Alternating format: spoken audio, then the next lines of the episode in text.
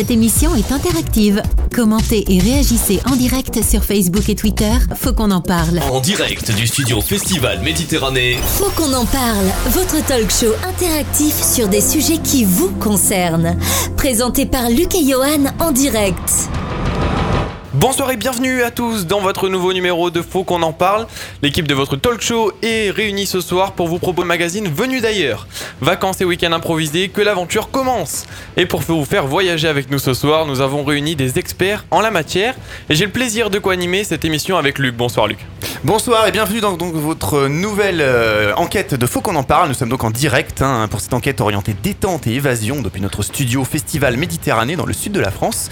Pont, week-end à rallonge. Et bien justement, notre cher Johan a un petit impératif euh, ce soir euh, d'un long week-end en Espagne et malheureusement ne peut pas être parmi nous ce soir. On va quand même pas le plaindre, hein, un petit week-end en Espagne, c'est sympa. Pour cette émission, je serai donc accompagné de Mylène et Brice pour l'animer pendant deux heures en direct sur vos radios un petit peu partout en France. On vous remercie, vous, derrière votre poste encore car vous êtes toujours de plus en plus nombreux à nous écouter. On vous le rappelle, vous êtes plus de 10 000 maintenant à nous suivre sur notre page Facebook. Faut qu'on en parle. Merci encore. Sur les réseaux sociaux, pour commenter, c'est avec le hashtag FQEP. Vous pouvez réagir dans votre émission interactive. Et pour ne pas changer, vous avez envie de vous changer les idées en ces temps électoraux et avec les beaux jours. Vous nous avez encore laissé pas mal de messages hein, sur notre répondeur. Je vous rappelle le numéro non surtaxé 07 839 839 75. Et avant de présenter nos invités, Luc, on passe au sommaire.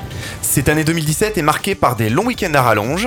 Comment bien en profiter? Est-il possible d'improviser un week-end ou des vacances pour partir à l'aventure? Partir à la dernière minute. Quels sont les bons plans, les pièges à éviter? Commander un séjour de courte durée en ligne, est-ce réellement une bonne affaire Nos spécialistes en plateau répondront à vos questions et vous donneront toutes les tendances des réservations pour cette année 2017.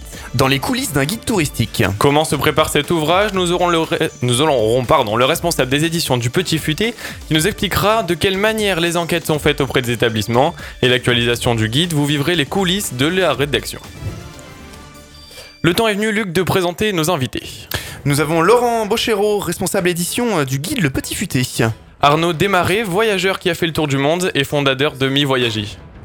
Bon, bonsoir. Bonsoir. Arnaud, bonsoir Laurent. Bonsoir. Laurent Coupé. Pardon, excuse-moi.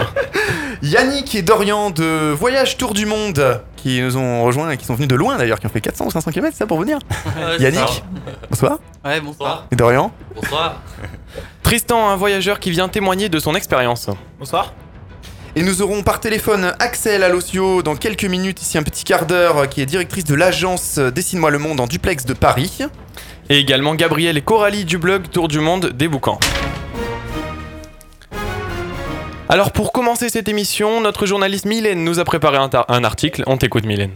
Et oui, effectivement, si aujourd'hui nous pouvons partir en vacances, c'est grâce à nos ancêtres qui se sont battus pour les 5 semaines de congés payés.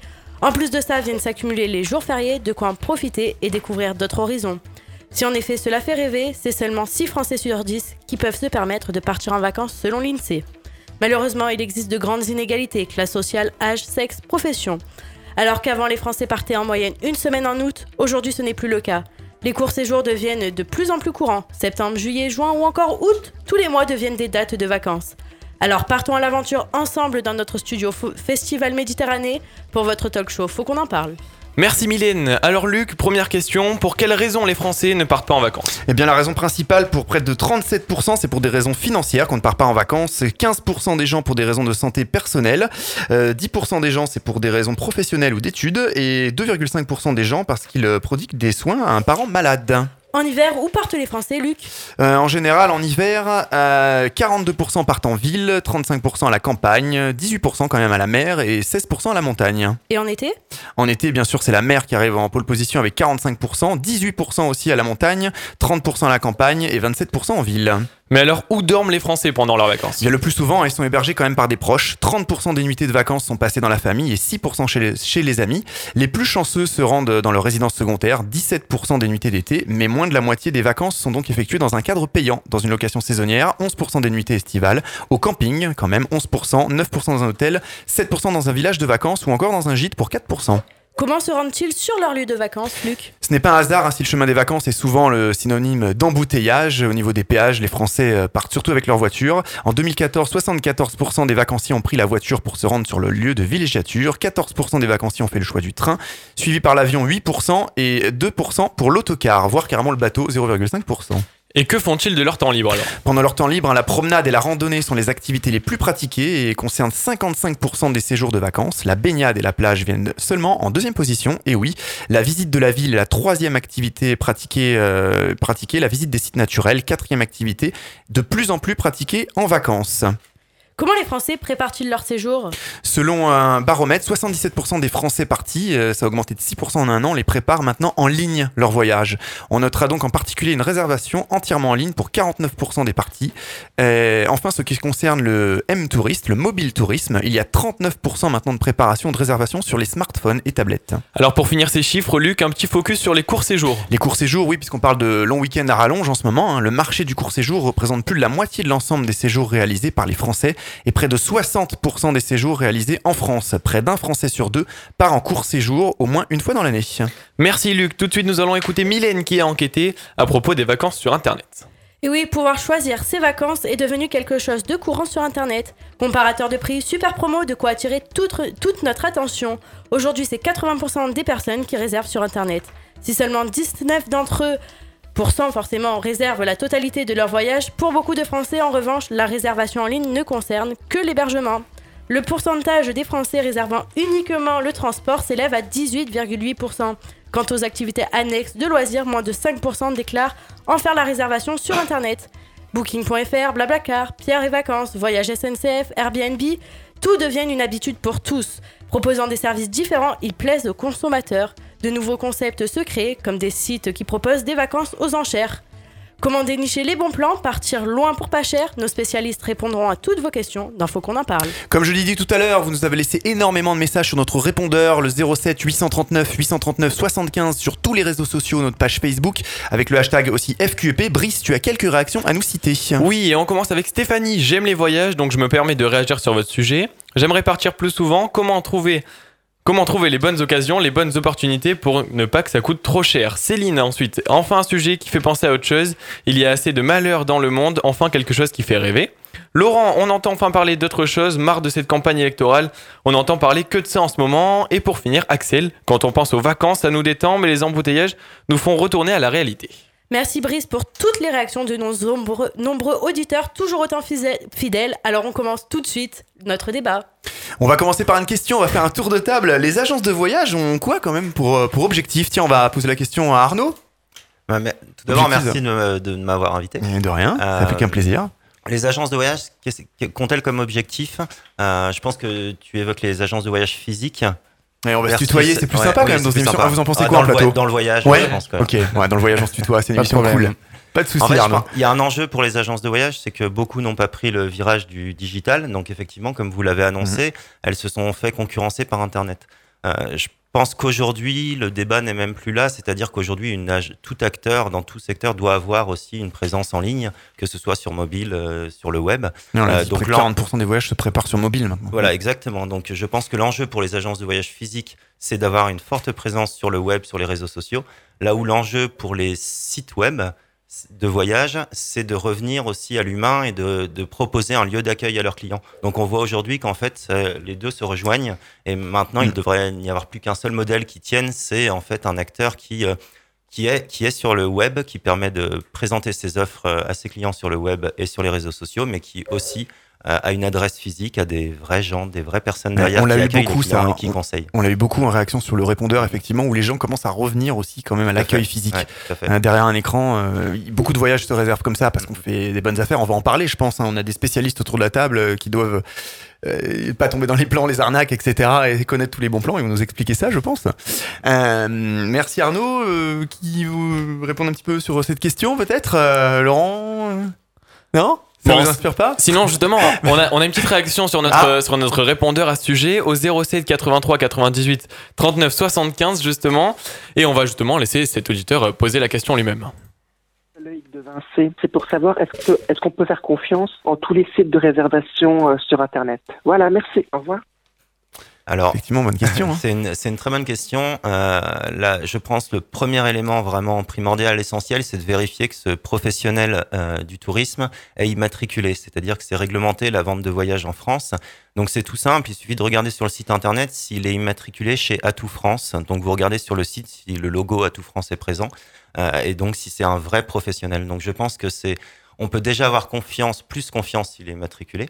Mhm. Euh, et ensuite, il y a, y a d'autres, euh, même parmi les professionnels, quand même d'autres arnaques qu'il faut dénoncer, je pense, ce soir, qui sont, qui concernent le prix. En fait, beaucoup affichent des prix On va en euh, parler. ouais, des voilà, arnaques. des prix bas et effectivement, euh, au, mo- au moment de payer, en fait, se rajoutent énormément de frais, euh, là où d'autres sont beaucoup plus transparents. Donc, euh, je pense que c'est principalement ça. D'accord. Donc par contre, sur ce genre de site, effectivement, il faut chercher euh, le, le numéro d'agrément. euh, Exactement. ouais. Vérifier aussi éventuellement si la société est bien existante. Tout euh, à fait, exactement. Dans les mentions légales et ensuite de vérifier que la société existe et immatriculée. D'accord. Merci beaucoup, euh, Arnaud. Euh, Par exemple, une petite question Oui. euh, pour Dorian. Comment vous réservez euh, vos vacances Vous, est-ce que vous les réservez ou vous allez à l'improviste? Euh, Comment se passe euh bah non, nous on réserve rien du tout. En général, on prend un billet d'avion et puis on prend le sac à dos et puis on voit sur place. Quoi. D'accord. un peu comme là pour être venu à l'émission. Voilà, tout à fait. Tac, allez, c'est parti, on prend la voiture, on y va. Et là, on prend l'avion et euh, ouais. Ouais, on prend un billet d'avion et puis une fois sur place, euh, on voit Un ce pro. se passe. Quoi. Un pro. euh, Ouais, donc les bons plans, ça, vous allez pouvoir nous en. Ouais, d'ailleurs, c'est un... quelque chose qu'on peut rajouter aussi sur les prix, c'est que souvent sur place, en se déplaçant nous-mêmes, on peut réussir à trouver des, enfin, des opportunités qui, euh, qui existent même pas quoi, sur les réseaux sociaux, qui sont pas proposées. Mais sur place, vraiment. Ouais. Souvent, c'est des locaux qui ouvrent par exemple leur propre guest house et c'est les, euh, les premières fois qu'ils hébergent des gens. Donc euh, voilà. On arrive à trouver enfin, des prix qui défient euh, toute concurrence. Vous tapez à la porte comme ça des. des- Non, des mais en étant, en fait, en étant sur place, on trouve. Ouais. euh, Il y a un réseau. Ouais, et puis les gens, on leur demande où, ce qu'on sent bien, quoi. Si on voit, par exemple, une devanture de, d'auberge, quoi, qui est sympa, on peut aller voir. Et des fois, c'est des sites qui sont pas répertoriés et très bonnes opportunités. D'accord.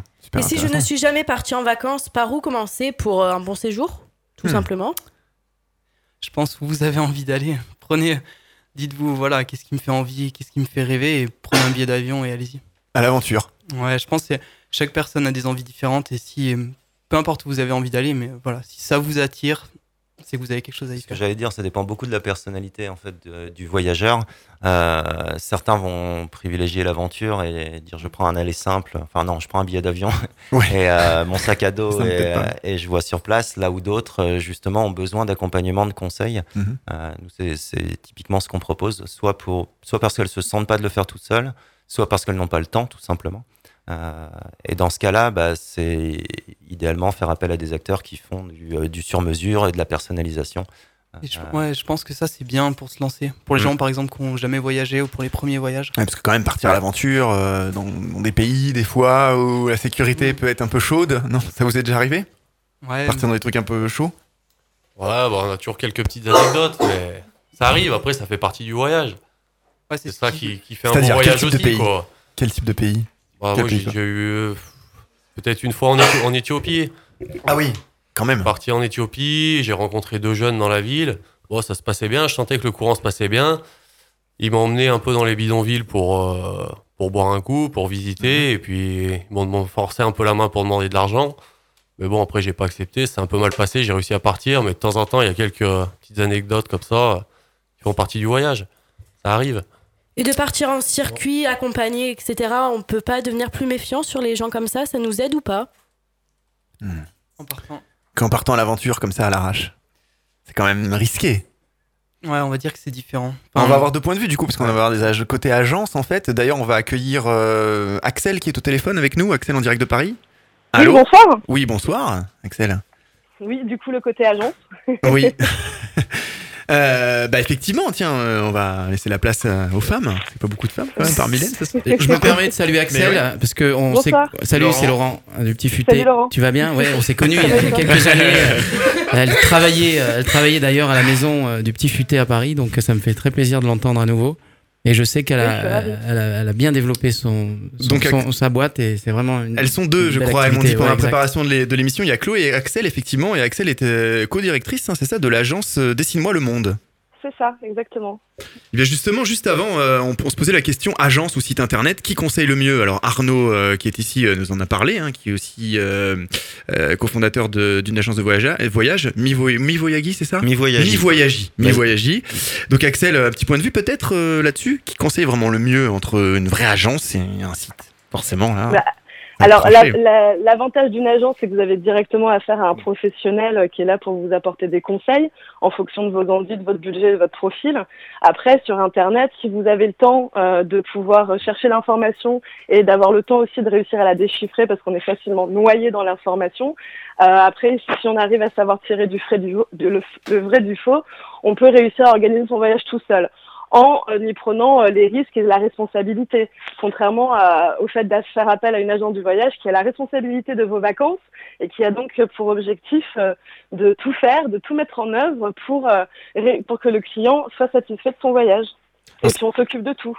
Ce qui est bien, c'est qu'on va avoir plein de points de vue différents hein, euh, lors de cette émission, puisqu'on a aussi Dorian euh, qui est là avec son acolyte, euh, qui eux partent plutôt à l'aventure. Parce que je sais pas si Axel a eu le temps d'entendre d'entendre ça. Ils partent, ils prennent un billet d'avion, ils partent à l'arrache, ils organisent tout sur place. Donc euh, voilà, c'est hum, plusieurs euh, plusieurs cas de figure différents, Euh, effectivement. Et donc par rapport à des agences euh, différentes, un petit peu comme la vôtre, euh, Axel, dessine-moi le monde. C'est quoi la, la particularité euh, Alors nous, ce qu'on a comme particularité, c'est vraiment de faire du sur-mesure en fonction des envies et du budget. Donc on est complètement indépendante, on n'a pas de contrat spécifique avec tel Théo, tour opérateur, pardon, ou euh, tel hôtel. Du coup, euh, nous, notre objectif, c'est de vraiment de recréer le lien avec euh, le client, avec le voyageur, d'identifier ses besoins, ses envies, et après de pouvoir dénicher pour lui qui lui correspond. Ouais, donc finalement rien à voir avec une agence de voyage traditionnelle où en fait elles ont des offres, on va dire euh, packagées quoi. C'est ça, Ah, avec je- le catalogue. Exactement. C'est ça.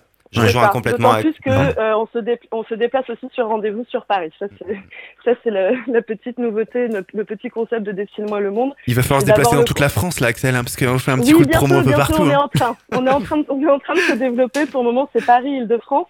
Mhm. Euh, et aussi, l'avantage, c'est qu'on reste le contact unique du client avant, pendant et après le séjour. Alors là, c'est pour vos auditeurs, nos auditeurs directs. Là-bas, on est en direct sur 99.7 FM dans tout le sud de l'Île-de-France, euh, sur une radio partenaire qui émet du côté de Melun, voilà, sur tout le sud de l'Île-de-France, Orly, etc. Euh, donc effectivement, on a un petit peu tous les panels. On parle d'agences de voyage traditionnelles, des voyages sur mesure. On parle carrément à l'aventure euh, euh, avec euh, avec Dorian aussi, euh, Yannick. euh, voilà, donc c'est c'est bien. Ce soir, on va dresser un petit peu tout ça.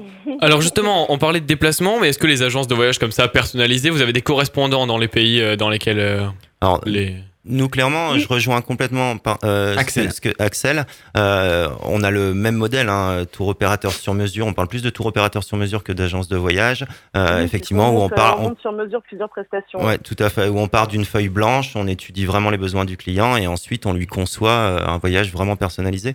Euh, et, euh, et effectivement, la force de, ce, ce type d'agence, c'est qu'on se base sur l'expertise. Je pense qu'Axel, c'est pareil chez vous, sur l'expertise de partenaires à destination. Euh, qu'on appelle réceptifs.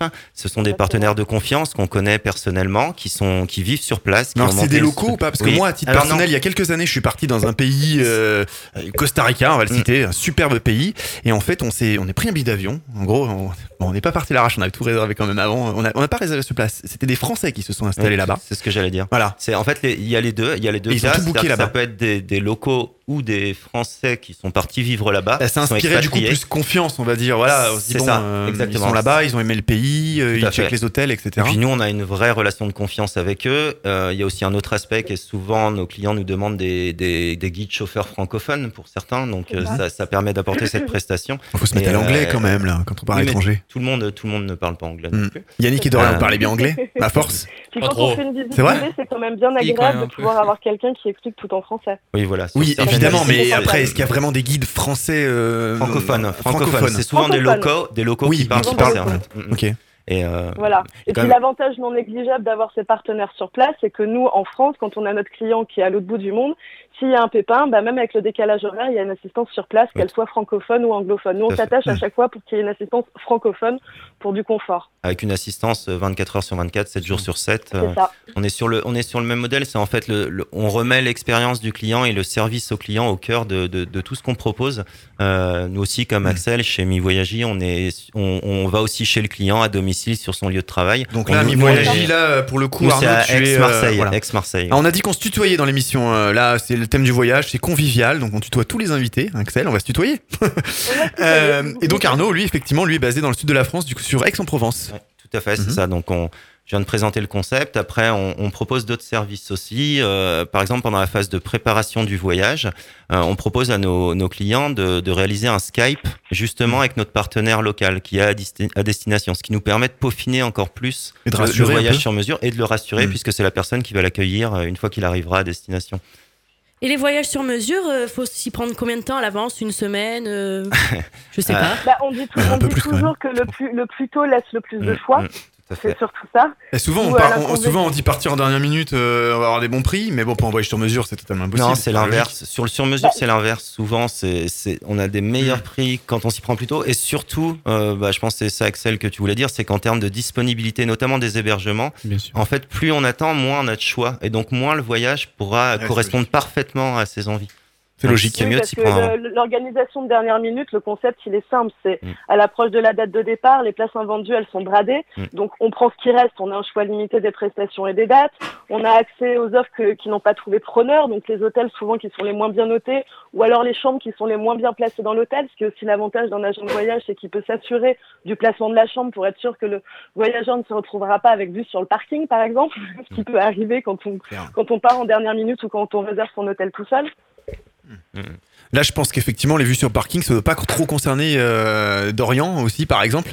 Qui, vous, vous prenez un billet d'avion, euh, vous deux, là, et euh, hop, vous partez à l'aventure. Tapez chez les locaux.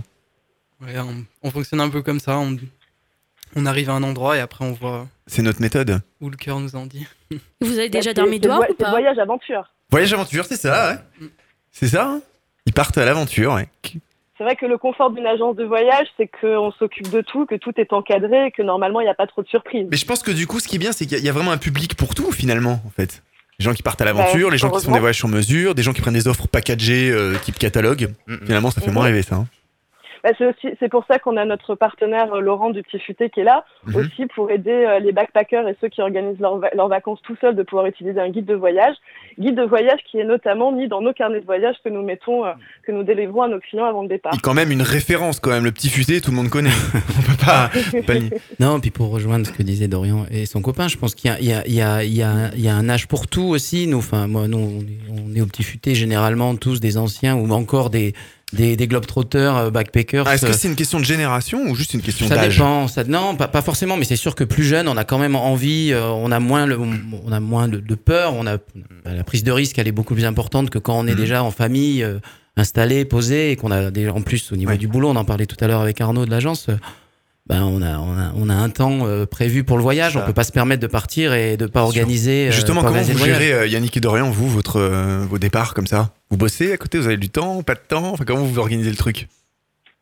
Je crois qu'il Ils a. C'est sont- ils sont- improvisée, ils sont- hein. Non, mais ils sont rentiers. Non, Ils sont Non. rentiers, ouais. ils ont trouvé, ils ont peut-être trouvé une mine de diamants quelque part Ah, en ce Amazonie. serait, ce serait pas Oui, mal. parce que ouais. c'est ça, on en a parlé. Partir à l'aventure, c'est bien, mais il faut partir avec un petit peu d'argent quand même. Bah, Un minimum.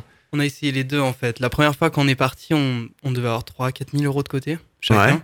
Vous êtes parti avec 3000 euros euh, chacun Et on comptait, Pendant faire, combien de temps bah, on comptait faire le tour du monde. Du coup, on est parti sans limite. 3000, c'est un peu chaud quand même, je pense. on est parti sans limite de temps et Non, mais on s'est dit, on, on tente le coup. quoi. Du coup, on avait pris un, un billet pour l'Inde et on a commencé de là. Et du coup, on a voyagé avec de l'argent. Et avec les argent. 3000 euros, le billet pour l'Inde Il devait plus rester lourd à la fin. Non, hein. non, le billet, Ah non, en plus. Justement, il y a des choses comme ça. Par exemple, aller en Inde, ça coûte 400 euros. Même en Mhm. le prenant en dernière minute comme nous on l'a pris. D'accord. C'est sûr que je pense qu'il y a une question d'âge parce que quand on est jeune, on a le goût de l'aventure et de la découverte. Il y a aussi une question de génération parce qu'aujourd'hui, avec euh, Internet, on trouve plus facilement l'information qu'avant ou automatiquement on tourner vers un professionnel, une agence de voyage. Mais c'est sûr que nous, notre cœur de métier aujourd'hui, la plus grande partie de nos voyages, c'est du sur-mesure en famille. C'est vrai que pour une famille, Mm. c'est inconcevable de partir en dernière minute, surtout en pleine vacances scolaires. Nous, nous, Donc, en je- tout je- cas, l'aventure comme ça, ouais. Je sais pas vous Axel, mais, Mais- nous on cible aussi, on a une clientèle finalement, une moyenne d'âge assez jeune. On cible en fait des anciens, euh, c'est un peu ce que disait Laurent, des anciens backpackers. Enfin moi, C'est moi c'est mon cas personnellement. J'ai fait un tour du monde avec le sac à dos. Euh, pareil, euh, j'ai pris qu'un aller simple et ensuite je me suis débrouillé sur place. Mais je pense qu'une C'est fois ça. qu'on vraiment qu'on rentre dans la vie active, qu'on travaille Mhm. beaucoup, comme disait Laurent, on n'a plus le temps. Euh, Mhm. bah, en fait, on cherche quand même. On n'a pas envie d'offres packagées euh, classiques.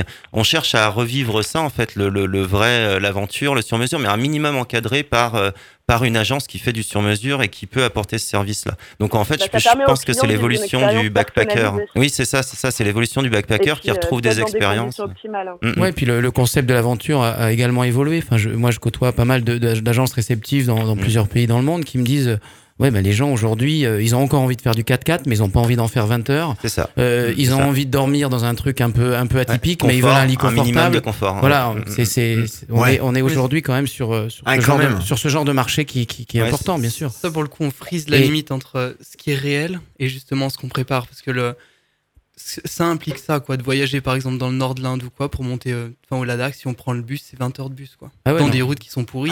Ouais. Et ça fait, enfin, ça Ouais, fait le bus il roule à partie- 40 km Ah ouais, heure. là, ça je fait pars à- partie et ça fait Ah, vraiment partie du. Moi, je pars à Ouais, mais Madagascar. là c'est l'aventure justement, c'est ça. La semaine prochaine, je suis à Madagascar. euh, les trois quarts du temps, Hermad ne fonctionne pas. Le vol pour rentrer de Diego à Tana, ben, c'est 36, bu- 36 heures de taxi brousse. Donc, Je euh, pense, je pense et ça, les c'est des choses que les gens font régulièrement. Il y a des destinations qui s'y prêtent. Le Costa Rica, c'est beaucoup plus confort, c'est bien fait. euh, Ouais. Voilà. Mais- en fait, ça, ça n'empêche pas. Ça fait euh, on, du truc. on peut avoir des clients qui vont, qui vont vraiment vivre un voyage euh, backpacker, mais qui est quand même en fait un minimum encadré, réali- et, encadré et suivi par une agence sur mesure pour euh, en fait leur permettre, enfin, de gagner énormément de temps dans la préparation. euh, et d'avoir un minimum de, con- de confort quand même. Donc c'est, on est dans la D'avoir des, effectivement. d'avoir des desiderata précis. Oui, tout à fait. Où, Ouais, mais voilà, après- justement, une agence de voyage, elle peut, euh, elle peut répondre à des demandes spéciales, Mm. à des critères particuliers, comme par exemple un déplacement de personnes en situation de handicap ou des repas spécifiques dans un avion. Mm. Et aussi visiter des zones où tout seul, en fait, on peut pas, tout simplement. Nous, on a eu le cas dans certaines destinations où si on a- si on n'a pas un guide local, un chauffeur local, on ne peut pas visiter certaines destinations puisque euh, tout seul, en fait, on ne peut pas y Non, on peut accéder, pas, ouais, tout simplement. Mm. Euh, donc, Il y a des il- destinations qui sont déconseillées. oui, tout à fait. Ah, quelle destination justement? Allez-y, euh, donnez-nous des pays.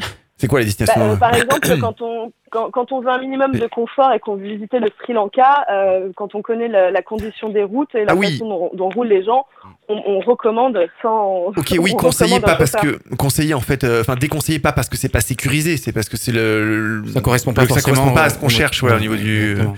du confort. D'accord, ok, oui, c'est pas pour partir en Irak ou hein, des, des trucs Non, comme alors ça. ça, justement, en termes de responsabilité, euh, nous, on a quand même des informations en termes de géopolitique pour, euh, pour ne pas vendre toutes les destinations ou alors vraiment pour renseigner, euh, pour renseigner les clients sur euh, justement la situation politique du pays.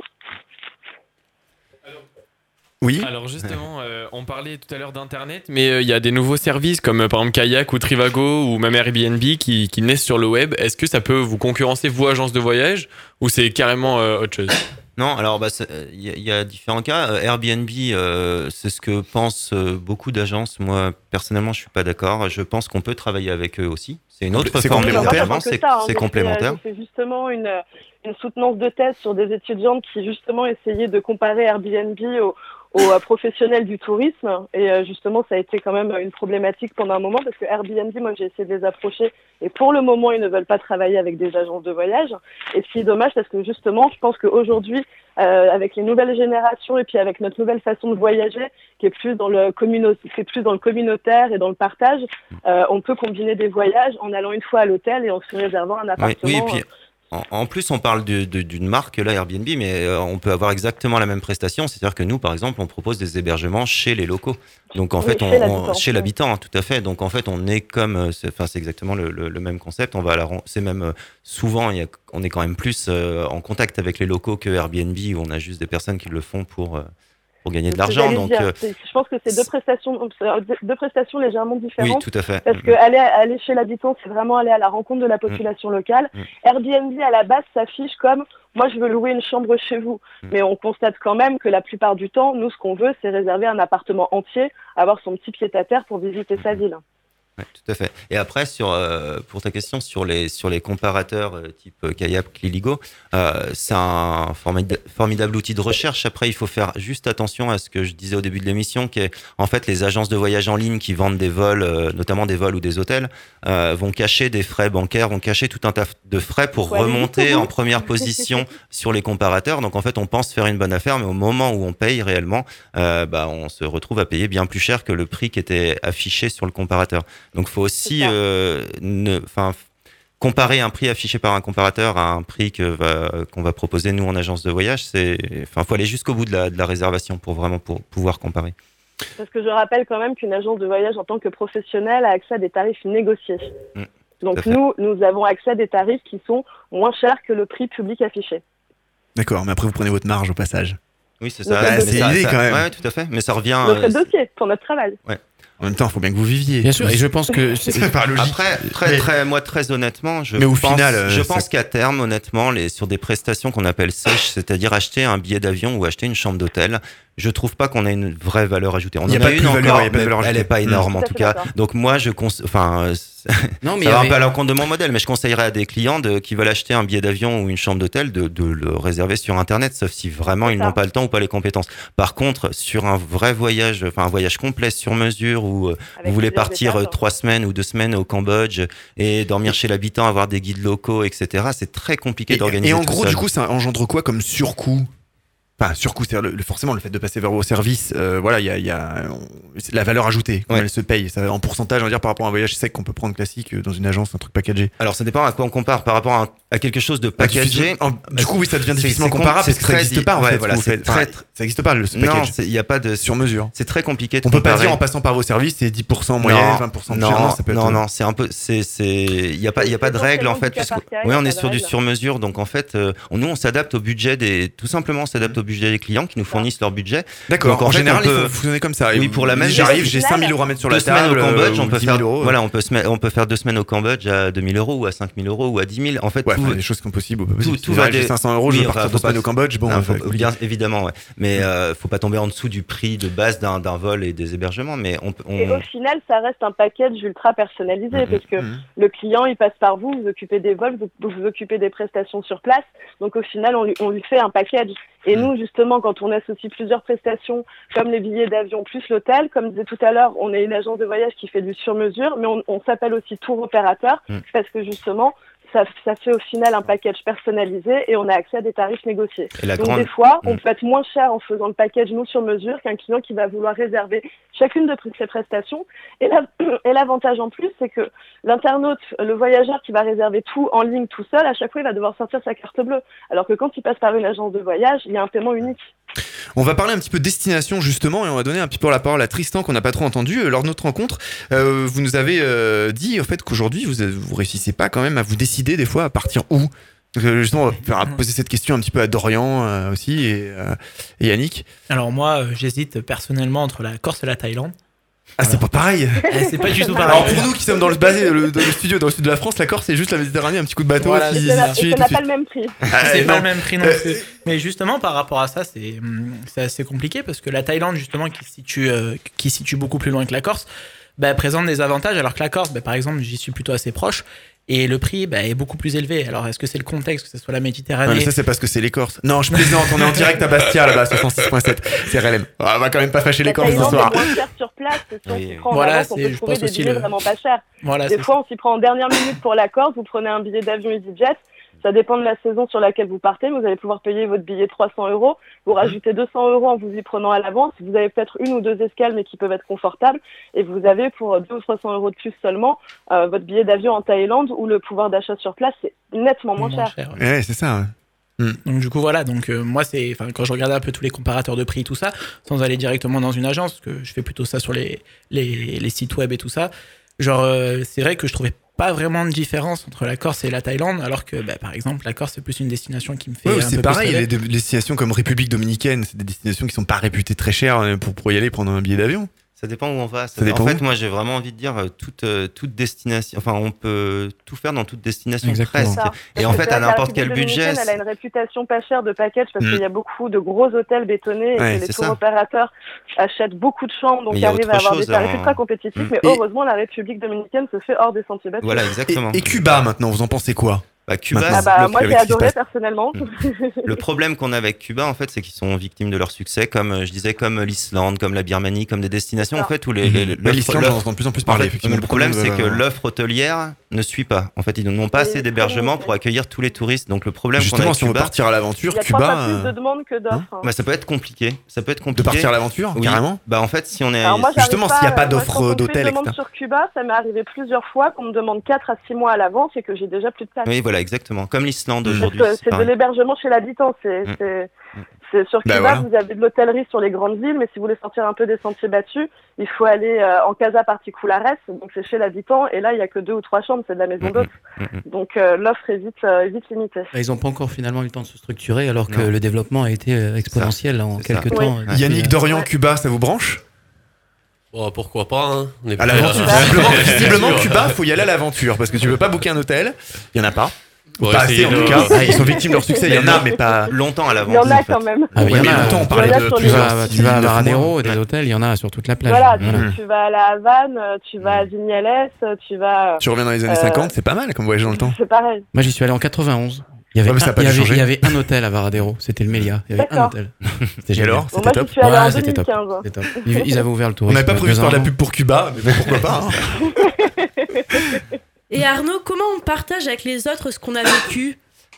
Alors- après le, Alors après ça le fait voyage partie, Ouais, c'est ouais, une bonne question, ça fait partie des services nous qu'on veut développer, c'est-à-dire on veut développer des services euh, avant le voyage, pendant le voyage et après le voyage. Euh, avant le voyage, comme je le disais, en proposant des Skype avec nos partenaires locaux pour euh, pour en fait euh, affiner au mieux le voyage. Pendant le voyage, en faisant vivre des, des expériences exceptionnelles, en rencontrant les locaux. Et après le voyage, ben, on organise euh, des par exemple des after work. Alors là, c'est sur Aix-en-Provence, mais on organise des, des after work voyages. Euh, et on permet en fait aux voyageurs, quand ils reviennent de leur voyage, de, de partager euh, avec les autres. Euh, on a aussi un autre service, c'est qu'on prête des GoPro à nos voyageurs pour ensuite ils filment sur place avec les GoPro qu'on leur prête et gratuitement on leur, on leur euh, réalise le, le film de leur voyage qui qui peuvent ensuite partager sur tous les réseaux sociaux. Donc ça rejoint un peu ce que je disais au début où je pense que le digital est pas l'ennemi de l'agence de voyage. Au contraire, faut utiliser tous les réseaux sociaux, tous les Nous, nous, tout ce qui est digital. Nous, on fonctionne euh, légèrement différemment. Au retour du voyage, systématiquement, on fait un point téléphonique ou physique pour un retour d'expérience avec le client. On lui demande même si ça le tente de nous faire un retour d'expérience écrit avec une petite photo qu'on publie sur notre site Mm. internet ou sur notre page Facebook. Et euh, nous, on offre, on n'offre pas la GoPro euh, à nos clients pendant le On voyage. l'offre Par on contre, l'offre leur- pas. hein. On Non, ils doivent la rendre à la Bon, euh, mais on, propo- on propose, nous, un partenariat avec une boîte qui s'appelle One Year One Book qui propose de, de télécharger une application où vous prenez des photos avec euh, votre téléphone ou votre appareil photo pendant le voyage et après vous pouvez euh, tout synchroniser créer vous-même votre album, votre roadbook une fois que vous avez fini en écrivant des textes et quand vous rentrez, vous pouvez même vous publier euh, soit numériquement, soit sur papier le, le, le, le, le travel book. hein. Eh bien, merci beaucoup, Axel. Euh, on se retrouve dans quelques petites secondes. Ok. Faut qu'on en parle, c'est également sur le web. Retrouvez toute l'actu de votre émission ainsi que nos enquêtes en replay sur fautquonenparle.fr.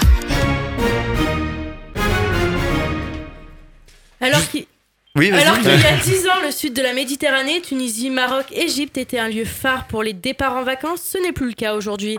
L'Égypte, par exemple, a connu une baisse de 80%, mais la France redevient une destination très souvent choisie, tout comme le Portugal, l'Espagne, l'Italie ou encore la Grèce. La Croatie devient un endroit très fré- fréquenté comme la Thaïlande, Cuba ou les États-Unis, comme on vient de dire. Alors, où partirez-vous cette année?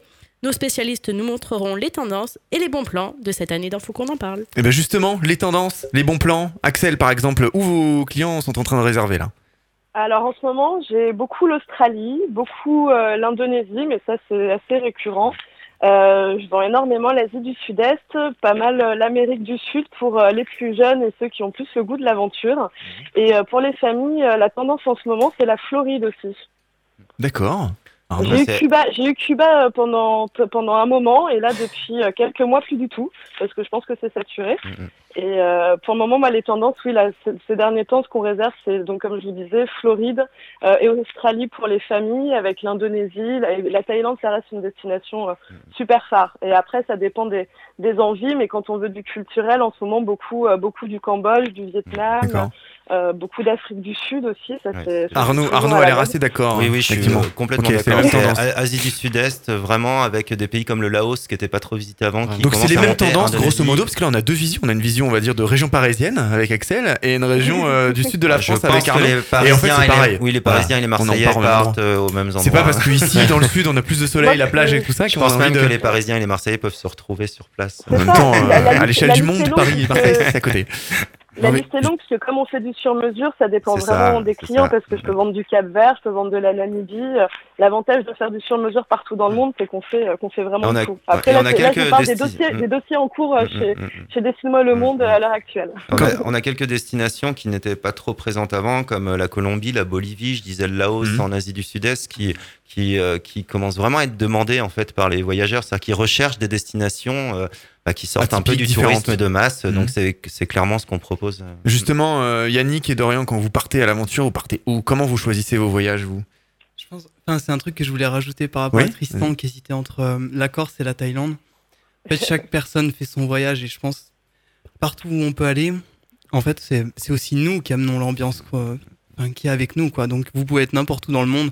Si vous allez bien, vous allez sûrement trouver des bonnes choses. Si vous allez pas bien, vous allez Ouais, trouver mais des choses. on s'imprègne quand même de la culture locale à un moment donné. Ouais, on mais pense- son, son, son il y, a un savoir-être. énorme, ou- il y a un énorme facteur qui est, euh, qui est de la personne. Quoi. Où est-ce où est-ce qu'on va et surtout qu'est-ce qu'on amène? Si on est déjà dans une bonne, enfin, une bonne énergie, je pense on trouve des choses sur place qui nous conviennent. Si déjà on part, qu'on a déjà le- enfin, le blues et qu'on est au bout du rouleau et qu'on part n'importe où, de toute façon, si on amène le bout du rouleau avec nous, Ouais. on s'en sort pas. quoi. Donc, euh, Et aussi les expériences qu'on vit, je pense en fait, qui sont presque plus importantes que les destinations. Enfin, chaque mois, si j'ai monté mi voyagiste, c'est parce qu'avant j'ai fait un tour du monde et en Mhm. fait, alors c'était il y a déjà quelques années, je pense que je serais incapable de vous dire euh, tous les lieux que j'ai pu visiter, les paysages que j'ai vus, j'ai des vagues souvenirs. Par contre, des expériences que j'ai vécues, des moments, des, des rencontres, ça reste à vie. Des rencontres vie. humaines, Et très important. C'est pour ça que la C'est ça, le voyage, destination, hein, c'est ça le voyage, c'est rencontre, hein. c'est ça. Et c'est pour ça que je pense qu'on fait Le du partage euh, avec, les gens Axel, locaux. on fait du sur-mesure parce que Mhm. c'est ce qui nous porte, parce qu'en fait, ce qu'on a envie de faire vivre à nos clients, c'est des rencontres, c'est des Et expériences. justement, c'est, C'est- c'est, c'est le but aussi. que c'est- dire on est allé dans telle C'est destination. le but hein, de notre émission aujourd'hui. Euh, Comme vous voyez, il n'y a pas une agence de voyage traditionnelle Mm, qui va mm. pas apporter une plus-value Mm. ce soir au débat. Mm, mm. On a voulu sortir un petit peu du cadre et, euh, et montrer aux gens qu'il existe autre chose que d'aller booker un voyage au supermarché du coin. Quoi. Non, mais c'est exactement, c'est exactement ça. Finalement, les, ben, nous dans notre métier, des fois, on nous dit ouais, vous faites l'un des plus beaux métiers du monde. Et quel, quel est le plus beau pays que vous avez visité? Mais c'est impossible de répondre à cette question. Moi, je leur dis simplement, c'est c'est des moments, c'est des instants Mm. de bonheur qu'on ressent. Ça peut être n'importe où, ça peut être sur un Avec fleuve, les gens, des cultures différentes, des partages. montagne, euh, et puis on a envie que le temps s'arrête et on est bien et voilà. ça quoi. peut être en France. Eh ben, tout carrément. Donc en fait, quand on fait un tour du monde, on est bien. quoi. On voit On les choses C'est différentes. pas des vacances en fait, c'est pas des vacances. Enfin, je pense que vous le confirmerez. C'est c'est pas des vacances, mais c'est des c'est des moments extrêmement intenses. Mhm. Une journée, on a l'impression. Enfin, moi, j'ai l'impression ici qu'une semaine dure euh, une journée quand j'étais en tour du monde. Tellement envie de de, de moments d'émotion et c'est c'est vraiment les émotions qui restent. L'avantage souvent de partir à l'aventure, c'est qu'on est moins pressé par le temps, Oui. on est moins Mhm. cadré, donc du Mhm. coup on se laisse beaucoup plus aller. Euh, et ça change aussi la vision. euh, Je pense qu'il y a, il y, a, il y a quand même une légère différence entre le vrai voyage et les vacances.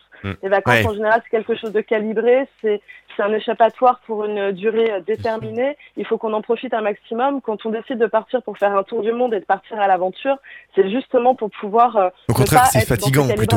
Voilà. Le but, c'est pas de, de rien faire, de griller sur une plage. quoi.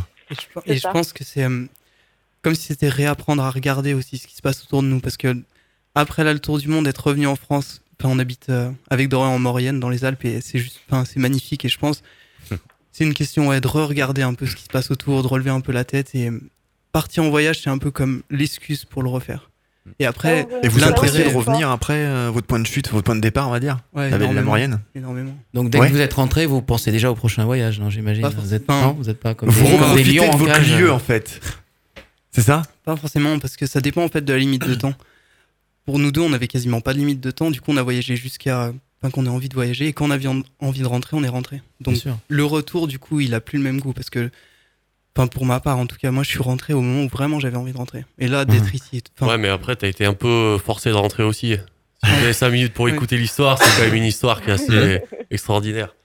Oui. Moi, mon expérience a été que j'ai travaillé c'est quoi l'histoire? On va savoir. on va savoir.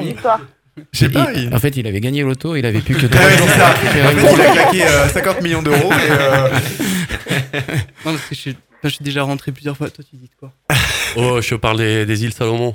La rentrée un peu euh, urgente, quoi. Non, le- ouais, là, je parlais de la deuxième fois où je suis rentré parce que la deuxième fois, c'était un choix et la première, non. Enfin, de ce qui parle d'avant, c'était pas un choix. Bah, maintenant, tu peux nous raconter. C'est secret. Ça va donner envie aux auditeurs de savoir pourquoi on rentre comme ça en euh, urgence des fois. Non, mais c'était un truc grave ou pas? Non? Euh, ouais, un peu. Ah Enfin, ouais, bon, d'accord. On faisait. euh, Enfin, du coup, je voyageais en, en voilier stop au lieu de faire. Enfin, Voilier stop. ouais, je faisais du Ouais. stop, mais pour, sur les pontons pour les voiliers. Et, hum, du coup, je me suis retrouvé dans les îles Salomon. Mhm. Et dans les îles Salomon, je suis parti avec euh, des chasseurs dans la jungle. Et ils m'ont, en fait, euh, pour finir le trek, j'ai fini tout seul et je me suis perdu. Et du coup, j'ai mis 10 jours, 11 jours à rentrer. Ah ouais, là c'est vachement moins drôle là. c'était moins. Ouais. Ah là ouais, l'aventure était euh, coupée court là. Enfin, pas court, c'était long, mais. Et alors, pour euh, stress. t'alimenter Chasse, pêche Rien du tout. Tiens. Rien du tout. T'avais de l'eau Ouais, vu que Il y avait j'ai- pas un guide de suivi- survie J'ai suivi une rivière en fait. Ok. Ouais, Parce que ça, du coup, c'est- c'est une en fait, technique ça faisait- pareil. Enfin, le- dans la jungle, en fait, là, je voyais, enfin, il y avait rien quoi. Tout autour, c'était ouvert et du coup, on se dit vu que c'est une île, si je suis l'eau, j'arrive à la mer et du Il y coup, avait des- il y avait des Ouais. noix de coco a Non. des- Non, parce que tu que peux- sur, enfin, que sur. euh, Survie avec des noix de coco, plages. Si normalement au bord des fleuves où il y a de la civilisation à un moment donné, Ouais. pour des, au bord des points d'eau. Et Ouais, ça t'a pas traumatisé cette expérience Euh, après, après- Il y a l'air un peu Non, quand même. Non, le- je pense, enfin, j'ai, euh, j'ai, eu- enfin, j'ai eu la chance d'en sortir et je pense en, en ayant sorti, dès que je suis, j'ai réussi à m'en sortir, dès que j'ai retrouvé des gens, dès que j'ai retrouvé la ville, c'est un, j'ai plus appris en dix jours que, enfin, en des années en restant là. et J'ai, j'ai appris des choses là-bas que je peux pas apprendre ailleurs. Ouais, Salomon, pour un Savoyard, c'est assez prémonitoire quand même. ouais, mais là-bas dans les îles Salomon, faire du ski c'est moyen quand même. C'est vrai que quand on part euh, justement euh, sans avoir trop de, de limites de temps, on se rend aussi compte que c'est pas nous qui faisons le voyage, c'est le voyage qui nous fait au fur et à mesure. Parce qu'on peut très bien décider euh, euh, préalablement de se dire bah tiens j'ai tant de temps, je vais passer tant de temps à cet endroit-là, et au final si on est bien à cet endroit et qu'on n'a pas de billet d'avion euh, non modifiable et non remboursable, bah, on se dit pourquoi je resterai pas un petit peu plus longtemps et puis je verrai après. Bah, y a- y a- moi, je croise des gens qui sont en voyage depuis euh, des années. Moi, j'ai vu un anglais, quand j'étais en tour du monde, ils un anglais depuis 11 financièrement ans. Depuis on est 11 ans. d'accord. Bah, soit ils sont alors, faut soit ils font des boulots, ils font la récolte des prunes, ils font le truc, euh, voilà, Ouais. selon les pays, en fonction des, des, des, des- En des fonction saisons. des, euh. des- des accords, des, des boss, aussi, ouais, parce ouais. que on peut pas, sinon on bosse au black. Moi, j'ai un copain qui, euh, qui a bossé au black euh, parce qu'il était, euh, il, s'est fait- il avait eu un accident, du coup, il était immobilisé, il pouvait pas continuer le voyage avec nous. Il s'est retrouvé derrière le bar de l'hôtel à servir des cocktails, sauf que ce soir-là, il y a eu une descente de flics et, euh, et ils lui ont confisqué son passeport pendant 15 jours. Ouais, là c'est vachement moins drôle. Après, il y a les Working Holiday Visa quand même pour les Oui, moins voilà. de 31 ans. Sur l'Australie, Ah, sur le Canada, sur, le sur euh, la Nouvelle-Zélande. Working Holiday Visa, en fait, Mhm. il y a de, bah, de plus- c'est, un visa d'un an qui permet de travailler. En, on- je crois qu'on n'a pas le droit de travailler plus de six mois dans le dans le dans le même euh, lieu, dans la même entreprise, mais ça permet, ça, c'est renouvelable une fois, donc ça permet de rester deux ans. Bah, souvent, c'est utilisé en, en Australie, en Nouvelle-Zélande, etc. Et on peut on peut en cumuler pour. euh, Là, dernièrement, j'ai rencontré un, un ancien professionnel du rugby à Amada qui me racontait que ses parents, en fait, ont tout vendu. Ils ont vendu leur maison et ils sont partis en vélo. Et je lui ai demandé, mais ils rentrent quand? Il me dit, ils rentrent plus. Ah d'accord. Il me dit là ils sont là ils sont en Chine et puis ils vont continuer jusqu'au bout apparemment. Ils veulent plus rentrer, ils veulent plus de maison. Donc euh, voilà, on est dans- vraiment dans l'extrême aventure. là du voyage. là, ouais, ce qui est- ouais, mais ah là, ouais, c'est- géant. que là, euh, Ce qui est drôle, même c'est qu'on a eu une demande. truc à ce moment-là quand même. Honnêtement, ça, ça date de la semaine dernière. On a eu une demande d'une voyageuse comme ça qui est partie en tour du monde et en fait qui nous a trouvé sur internet et qui nous demande de lui organiser en fait une toute petite partie de son voyage au Laos, mais parce qu'elle est en Asie du Sud-Est, elle est un peu, je pense, un petit peu perdue sur place et elle a besoin là d'accompagnement, mais juste pour une partie de son tour du monde. On l'avait pas encore eu cette demande. D'accord, enfin, c'est ouais. assez drôle, je trouve. Ah bah moi, ça m'est arrivé, ça m'est arrivé pour un couple de jeunes qui avaient euh, deux mois de voyage, qui voulaient faire Australie-Nouvelle-Zélande, mais qui s'étaient attachés à organiser eux-mêmes leur partie du voyage. Mais là où, là où ils voyaient que ça commençait à devenir compliqué pour tout ce qui était gestion des locations de voitures, des vols internes ou de certaines étapes qu'il fallait euh, préalablement réserver, ils ont fait appel effectivement à nos services. Mm. Mais il y avait une partie du voyage où euh, ils avaient, ils avaient eu envie de le faire tout seuls. Oui, c'est ça, ça peut se mixer. en fait. Et Bon, pour des fois, ça peut être compliqué parce que du coup, du coup on n'a pas la main mise sur l'ensemble du voyage. Mhm. Et s'il leur arrive un pépin sur euh, la partie euh, euh, qu'ils ont organisée tout seuls, bah, c'est plus compliqué pour nous. Mais bon, quand même, par conscience professionnelle, vu qu'on fait partie, on, a, on les a aidés à organiser une partie de leur voyage, on s'attache toujours à pouvoir les aider s'il y a un pépin, bien sûr. Mais en général, on les abandonne pas quand même. Bah non. Nous, et pour revenir un peu aux tendances, les Français visitent-ils plus la France ou l'étranger alors? Bah, ça dépend des périodes en fait. Moi je dirais que l'été, quand c'est la période scolaire en, en famille, on a plus tendance à aller euh, en France parce qu'on va aller en profiter pour aller voir la famille, euh, parce que euh, en même temps la France est quand même un pays complet en, en termes de nature et de culture. Et, euh, et puis après l'hiver, bah, quand il fait pas beau, on a envie d'aller au soleil. Et les parcs d'attractions pour un court séjour, ça vaut pas plus le coup que partir euh, 3-4 jours euh, à 500 km ou je sais pas? C'est une, Bah, une autre prestation, c'est une autre Ouais. expérience. euh, Plus famille. Ouais, peut-être plus famille. Peut-être plus famille Mm. assez jeune. euh, euh, à part euh, bah, des destinations comme la Floride, par exemple, où c'est presque incontournable parce que c'est Ouais. culturel. C'est Ouais. clair, ouais. Mais c'est c'est le cadeau, euh, c'est le, la Floride, c'est le cadeau des, des, des, des jeunes latines qui, qui- quand elles, parce que le- l'anniversaire des 15 ans, la quinceena en Amérique latine, c'est quelque chose de très important, parfois même plus important qu'un mariage. Et ben, par exemple, les Vénézuéliennes, euh, elles, elles, en général, elles, optent soit pour un, un voyage à Orlando ou soit pour euh, se refaire faire les seins, quoi. non, c'est véridique. Hein. Ouais, c'est pas le même. euh, C'est plus fun, c'est différent en fait. Alors, service que nous ne proposons pas. Ça, vous ça dans les voyages. euh, Bah, les non, mais le, le- le ouais. voyage, le voyage euh, de chirurgie esthétique, c'est. ouais. Oui, oui, oui. Ah ouais Ah, carrément, ça se Le tourisme existe. médical, ils appellent ça. Et- Ouais, alors déjà en. Europe, le tourisme, médical ou euh, je sais pas quoi. Ou au Brésil. euh, Alors, on parle depuis le début de cette émission de l'organisation euh, des voyages, justement, en agence, sur Internet, tout ça. Mais on va tout de suite parler des arnaques et en commençant avec un article de Mylène juste après ça. Faut qu'on en parle, c'est également sur le web. Retrouvez toute l'actu de votre émission ainsi que nos enquêtes en replay sur fautquonenparle.fr. Et oui, il existe des frais cachés sur les billets d'avion, sur les frais de dossier. Il est important de bien se renseigner sur le lieu exact de votre destination. Des activités à payer en plus se cachent bien souvent dans les annonces. Ouvrez bien l'œil. Il est donc important de ne pas se fier uniquement aux avis car 45% ont des anomalies. Deux sites de voyage sur trois tricheraient sur les prix qu'ils proposent aux internautes d'après la Commission européenne et les autorités chargées de la protection des consommateurs de 28 pays. Sur 32% des sites, le prix affiché en premier lieu n'était pas le même que le prix final affiché sur la page de réservation.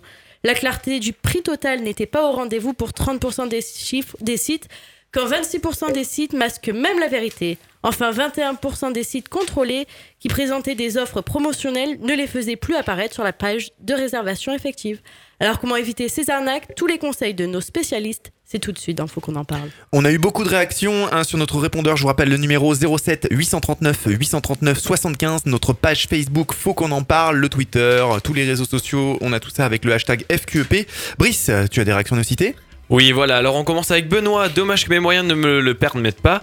C'est pas l'envie qui m'en manque en parlant euh, de partir en voyage. hein. Sylvain, les voyages sur internet, c'est fini. Que des arnaqueurs, lieux pourris à l'arrivée, frais cachés sur place, aucune promotion, que du vent. Ça nous attire avec des prix attractifs. Mais il n'y a rien derrière. Je me suis bien fait avoir. Mais ça ne se reproduira plus. Morgan, Internet nous a fait gagner un temps fou, même dans ce domaine. Moins cher, tout est prévu, j'adore. Et pour finir, Thierry, quand on n'a pas l'habitude de partir, on comprend rien, c'est d'un compliqué. Tous ces prix affichés, ben justement, on vient de vous donner les solutions. Merci Brice pour toutes ces réactions. Tristan, vous aussi à la base, vous faites partie de nos auditeurs et lors de notre rencontre, vous nous avez confié avoir été arnaqué lors d'une réservation. Que s'est-il passé? Alors oui, alors d'abord euh, j'avais effectué bon, une, réservation en, en camping sur un site web. Donc du coup euh, j'avais pris une, une réservation tout compris. Donc euh, avec euh, un accès à la piscine, on, voilà, il All avait- inclusive. voilà, all inclusive, tout compris, voilà, pour profiter un maximum. hein. Alors voilà, sur le site, on avait des, des informations telles que ben, la- l'accès à la mer, donc du coup très très proche euh, du camping, à un kilomètre, donc du coup c'était c'était parfait. Il y avait aussi un, un petit espace sauna spa aussi qui pouvait être compris. Donc voilà, donc du coup, ben, on commence à partir. On va sur le lieu, tout ça. Arrivé là-bas, on- donc on arrive, on prend notre emplacement, on s'installe. Et euh, déjà, on arrive, on va à l'accueil un peu pour se renseigner sur toutes les choses qu'il y a à faire autour. Et là, directement, voilà, j'apprends que en fait, déjà d'une, la plage n'était pas accessible à, à 1 km comme il a été dit, mais à 10 km en voiture. Ah oui, ah, c'est pas le même délire là. Ah, c'est pas du tout le Ah même. Donc du coup, C'est euh, plus les mêmes vacances. Hein non, où t'as vu sur un mur, un truc sympa. tu ouais, vois. voilà. Donc du 10 coup, ça, ouais, cool. C'est pas très très cool. Et euh, concernant euh, après l'accès à la piscine, en fait, j'avais pris un, donc du coup, comme il disait Luc, un all exclusive. Et, euh, All exclusive, ouais. voilà. Et donc du coup, j'arrive sur place et on me dit justement qu'en fait, ce n'est pas compris dans le dans le tout compris. Donc Donc, du coup, en petite ligne. voilà. Donc du coup, c'est et pourtant j'avais fait très attention. Donc du coup, j'ai dû payer un supplément.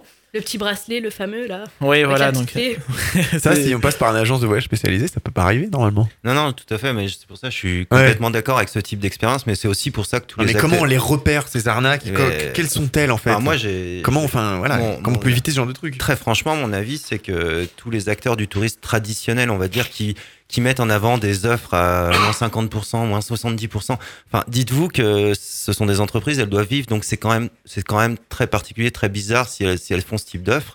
Nous, c'est pour ça, en fait, chez, enfin, chez Voyage, on n'affiche aucun prix, on est que du sur du sur-mesure et on demande le budget, en fait, au client. Et à partir de là, on lui propose des prestations et on lui précise très clairement ce qui est inclus et non inclus. Ouais, parce que c'est pareil sur les Mais- billets d'avion. On parle aussi de réservation de billets d'avion. À ce qui paraît, enfin bon, parce qu'avec la partie inf- informatique, détection d'adresse IP, etc., euh, les prix montent bizarrement. euh, Ça vous est déjà arrivé, ça, Dorian et... Oui.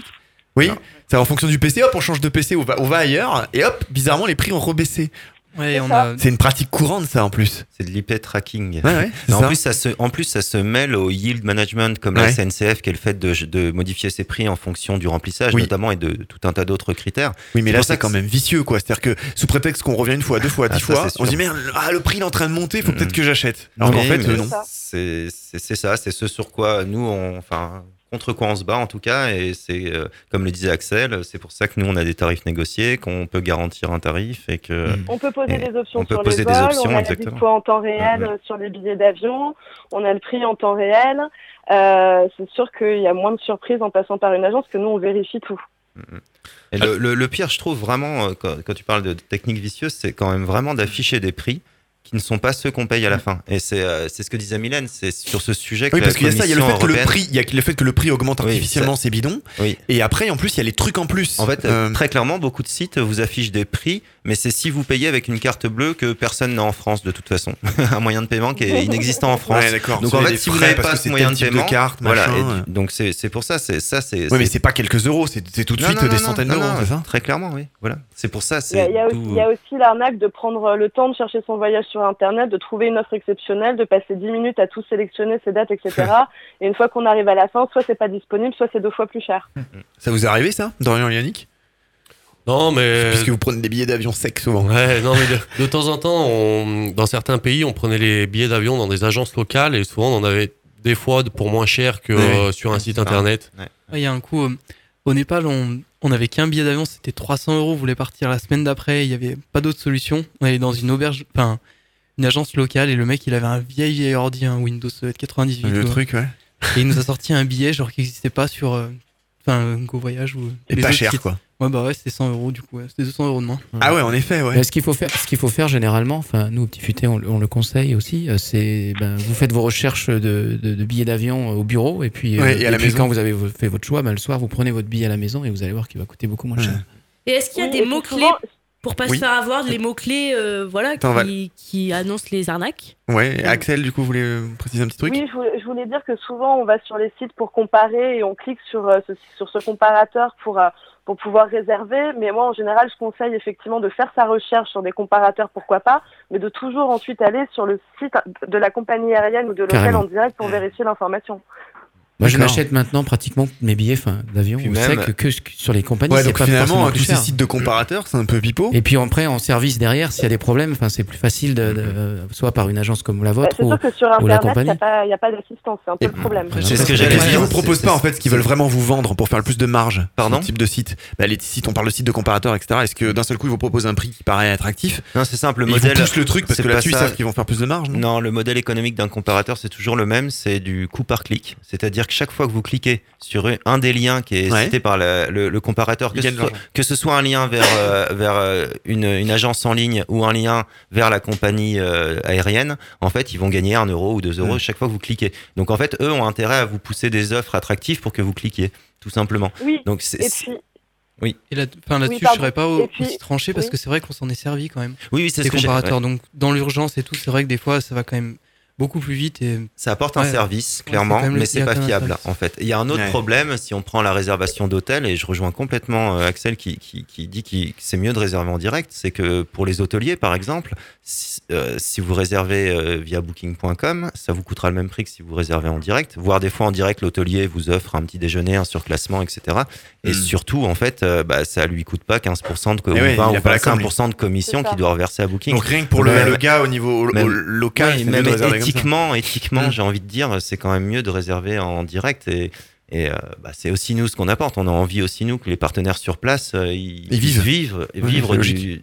aujourd'hui, aujourd'hui, il y, a des- il y a des hôteliers qui justement augmentent les prix pour, pour Booking parce qu'ils savent que de toute façon il y a la com, donc ils- pour essayer de rebondir et récupérer un petit peu de, finances, ils augmentent les prix. Donc et ils le disent, enfin ils nous le disent souvent moins clairement. cher donc, que euh, Booking. Et puis ça arrive aussi que vous fassiez une réservation sur Booking en croyant réserver un hôtel, vous payez en direct et puis après vous recevez un message en disant que finalement ils vous ont booké un autre hôtel parce que finalement il n'y avait plus de place. Mm, mm. Bien sûr, mais après, après c'est aussi euh, le, le référencement, enfin le, le SEO, le référencement naturel. Aujourd'hui, les gens, ils, c'est, il faut vraiment qu'ils aillent chercher dans, sur le site parce que les, les, les premiers résultats de recherche généralement c'est quand même Ah, c'est Booking et cannibale Google, quoi. oui, ils, sont, mais ils sont quand même super Mais- présents. mais je dirais que je dirais que le leurre pour euh, un internaute pour euh, par rapport à une agence de voyage, on a tout de suite l'impression que comme on passe par une agence de voyage, on a donc un intermédiaire en plus, donc on est plus cher. Ouais, donc je bah, pense que le leurre aussi, c'est justement d'augmenter les prix parce que l'internaute se dit de toute façon, ça restera toujours moins cher que je fasse ça en direct sur mon ordi que de passer par une agence de voyage. Mais Et surtout, pardon, surtout que en plus c'est vraiment à l'heure parce que euh, dites-vous que sur Internet il y a, il y a d'autres intermédiaires que sont Google notamment. Google est un intermédiaire et en fait Google gagne de l'argent.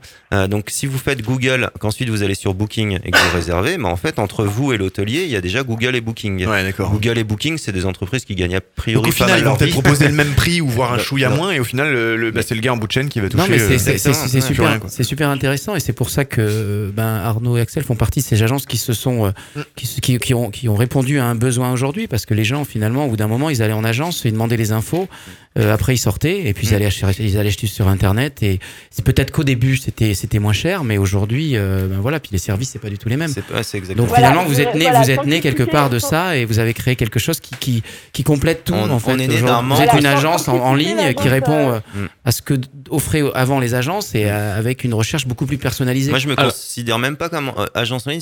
J'ai- un site internet, euh, mais euh, je suis quelqu'un de, de- qui n'est pas marchand. Je suis quelqu'un de réel. Voilà, il y a un pareil. autre problème dont on n'a pas parlé, c'est que c'est que si vous allez sur le site d'Axel ou sur le nôtre, euh, bah, je veux dire derrière, euh, vous nous appelez, nous on est là, on peut faire un Skype, on peut même, on peut même aller chez vous, comme on l'a dit. Et je pense Là que où, c'est le euh, là où hein, les- de l'agence de voyage, c'est le côté humain, c'est de recréer cette tout à relation de confiance et, et cet échange. Exactement. Alors que d'autres, en fait, ont externalisé leur call center euh, à tout un tas d'endroits, mais en tout cas pas en France, où c'est moins cher. Euh, mais du coup, quand vous avez des vrais problèmes, bah, en fait, vous tombez sur des. Vous pensez les appeler eux quand leur numéro est affiché. En plus, certains on Mhm. ne sont, sont même pas, on peut même pas les contacter, donc c'est le pire des Ça, cas. c'est vrai, ça. Et même quand on peut les contacter, leur call center est externalisé et des fois le service est très très mauvais. Donc c'est c'est aussi c'est aussi il y a tous ces problèmes en fait clairement et du coup nous euh, comme a dit Laurent c'est c'est c'est c'est pour contrer un peu tous ces problèmes enfin pour apporter des vrais services. Alors, on parle Moi, tout le de... constat, oui, je voulais juste rajouter une dernière chose parce que pour moi, le constat aussi d'une agence de voyage classique qui a pignon sur rue, euh, pour avoir travaillé là-bas et pour avoir été aussi cliente, euh, moi, ce que je regrettais, c'est que quand on arrivait en agence de voyage, on était face à un agent de comptoir qui était là pour remettre une brochure et souvent disait, bah, regardez, puis revenez vers moi, plutôt que d'avoir ce vrai rôle de conseiller. À savoir que euh, les agences de voyage classiques, la plupart du temps, travaillent avec des tours opérateurs qui, eux, proposent des packages. Donc, il y a, il y a tout un côté aussi un peu calibré et mécanisé euh, que nous, on est face en faisant du vrai sur-mesure parce que je, je donne euh, de nouveau le mot-clé de, de cet échange et de la relation de confiance qui s'en sort entre l'agent de voyage et son client. D'autant que s'il est satisfait, après, quand il revient, on connaît déjà ses attentes. Donc, il y a, il y a tout un confort qui s'installe en plus. On Oui, a puis- déjà son puis- passeport, on connaît ses envies, on connaît son, le type d'hébergement qu'il aime, s'il aime du classique, s'il a envie de, de choses qui sortent un peu des sentiers battus, comme de faire un cours de cuisine locale euh, chez l'habitant, par exemple. Ça, c'est le genre de choses qu'on peut pas trouver sur Internet. Alors, et puis- Et on alors- peut anticiper aussi. Alors, on, on va parler maintenant, depuis tout à l'heure, on parle des sites internet. On va continuer euh, dans le domaine avec Vavabid. Je sais pas si vous connaissez, c'est un nouveau site qui propose des hôtels, des activités, tout ça aux enchères. Ça existe déjà euh, en Belgique ou aux Pays-Bas, par exemple. C'est-à-dire, sur le principe, euh, des vacances au dernier moment, des week-ends et aux vacances improvisées, justement, dans le thème. Au dernier moment, on achète euh, ces vacances aux enchères. Qu'est-ce que vous pensez de ce, ce système? C'est euh, pourquoi pas en fait dans, dans- Vous en avez entendu parler en Arnaud, t'en as entendu parler euh, bah, Alors, est-ce que pas- ça fonctionne comme troc des trains où il Oui, faut envoyer le c'est le- message et attendre qu'on te réponde euh, trois jours plus tard si c'est toujours dispo ou pas? Non, c'est un site où on met d'abord 5 euros pour s'inscrire et Ah ouais. après il y a des annonces et on enchérit à partir de 1 euro, 2 euros, etc. En fait, le truc, c'est qu'on n'est pas sur le. Enfin, c'est intéressant, comme on disait. parler, si- si on cherche un prix, en fait, c'est soit très en avance, soit effectivement au tout dernier moment pour ceux qui bradent des prix. Mais encore une fois, on va être On forcément sur des offres packagées. C'est-à-dire que c'est pas le même produit qu'on achète. Donc ça peut être intéressant si, si on n'a pas le choix, si on cherche un prix, mais il sera absolu- le voyage ne sera absolument pas personnalisé. Donc ça peut être intéressant si on cherche un prix uniquement, mais pas un voyage. Dorian. Yannick, vous avez déjà entendu parler de ce site?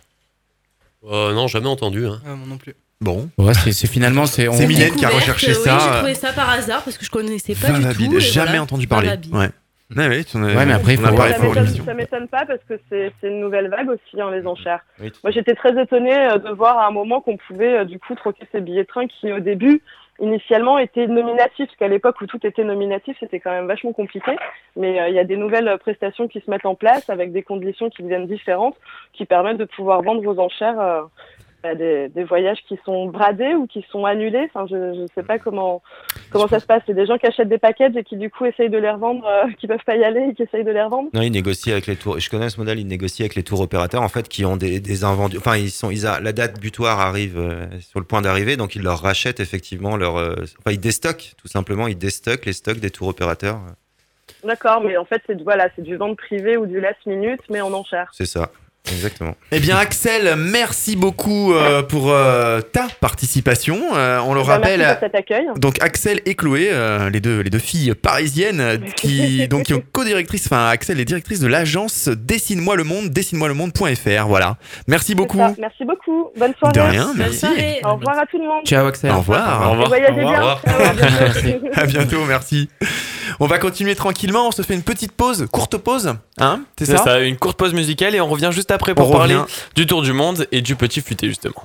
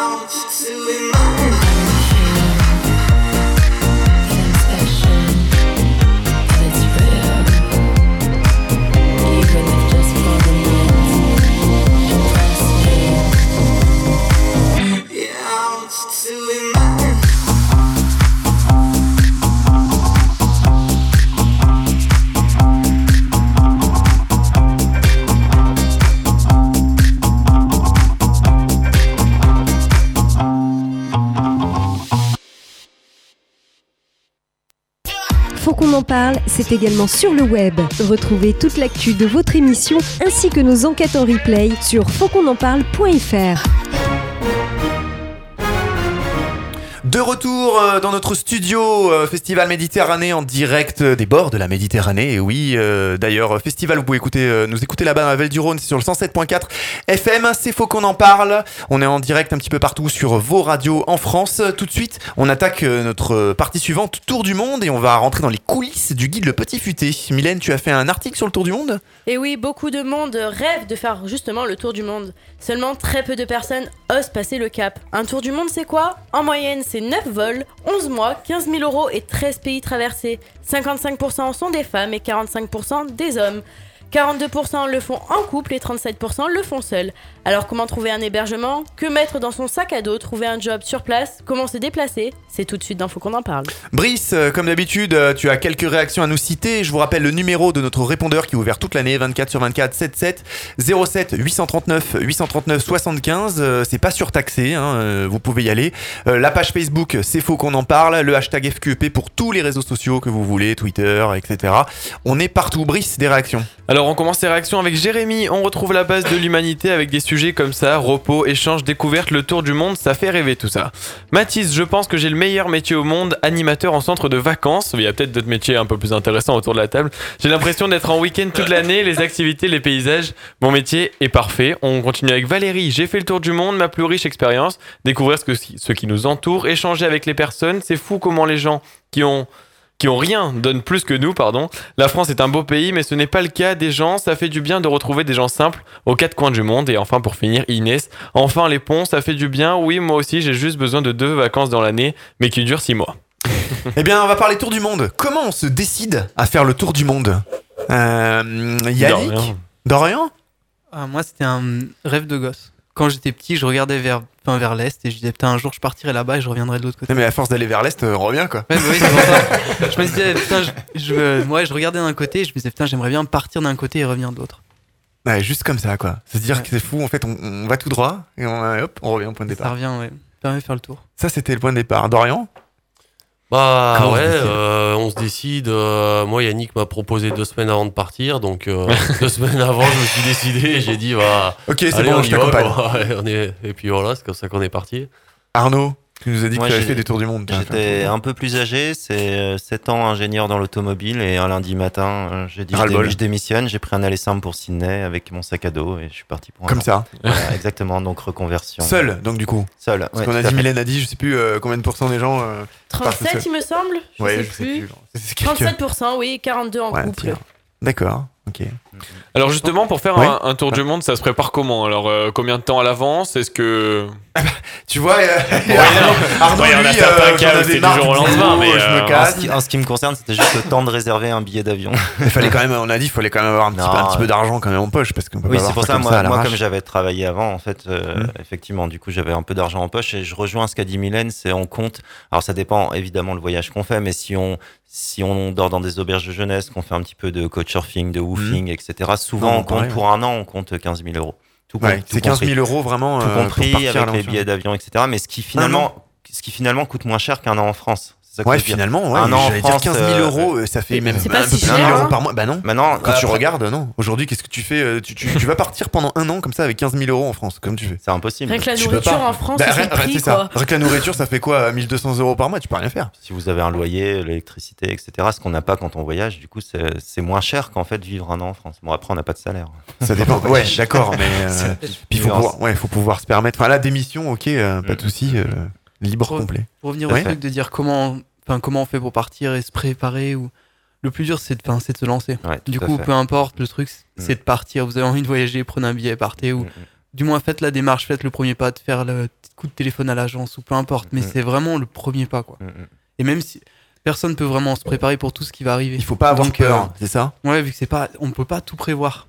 Et c'est justement Yes. pas forcément le but. Et ça, c'est ça qui fait le- la pression de dire euh, qu'est-ce qui va se passer, comment, comment je vais réagir, est-ce que ça va me plaire, ainsi de suite. Ça, vous savez pas. Le seul truc que vous savez, c'est que vous avez envie de partir et à un moment donné, il faut prendre euh, courage à deux mains et aller. Justement, on a plusieurs retours d'expérience. Il y en a qui sont partis tout seuls, d'autres euh, à deux. Qu'est-ce que vous recommandez le plus euh C'est très honnêtement, c'est, euh, bah, vous l'avez dit tout à l'heure, en fait, c'est pas des, ce ne sont pas des vacances. C'est-à-dire que c'est un voyage, on se retrouve face à soi-même, vraiment. Donc, en fait, euh, l'avantage de partir seul, euh, c'est qu'on fait réellement ce qu'on veut. Donc, partir à deux, euh, que ce soit en couple ou entre amis. Euh, très souvent, ça casse des couples. hein, je le dis franchement. Là, on dit que si on arrive à vivre un voyage d'un an ensemble en couple, c'est que c'est qu'on est vraiment fait pour s'entendre. Et Bon, je pense que c'est pareil. d'enfants, du coup, je dans pense ce que c'est pareil. que c'est par- pareil dans l'amitié. C'est-à-dire que il y, a- il y en a beaucoup qui partent à deux ou à trois et qui finissent par finir leur tour du monde tout seul. Ça Mm. arrive très très très fréquemment parce que parce que c'est pas comme des vacances, c'est pas comme un voyage de deux semaines en fait. C'est Ouais, vrai qu'il y, a des- vraiment. il y a des moments où on est fatigué, on est Ouais, tendu, ça. ça. peut vite euh, clasher quoi. C'est ça. Ah ouais, Mm, mm, carrément. Ouais, parce que c'est pas des vacances, a pas Après, nous, je parle pas forcément pour nous, parce que ça s'est super bien passé. On n'a jamais eu de grosses embrouilles. euh, Non, il s'est juste perdu pendant de- 11 jours dans la jungle. euh, c'est rien, quoi. Pas de souci. Tristan, cette branche, t'es jamais parti, toi, autour du monde Non, pas Ça- encore Et ça te l'occasion. branche ou pas?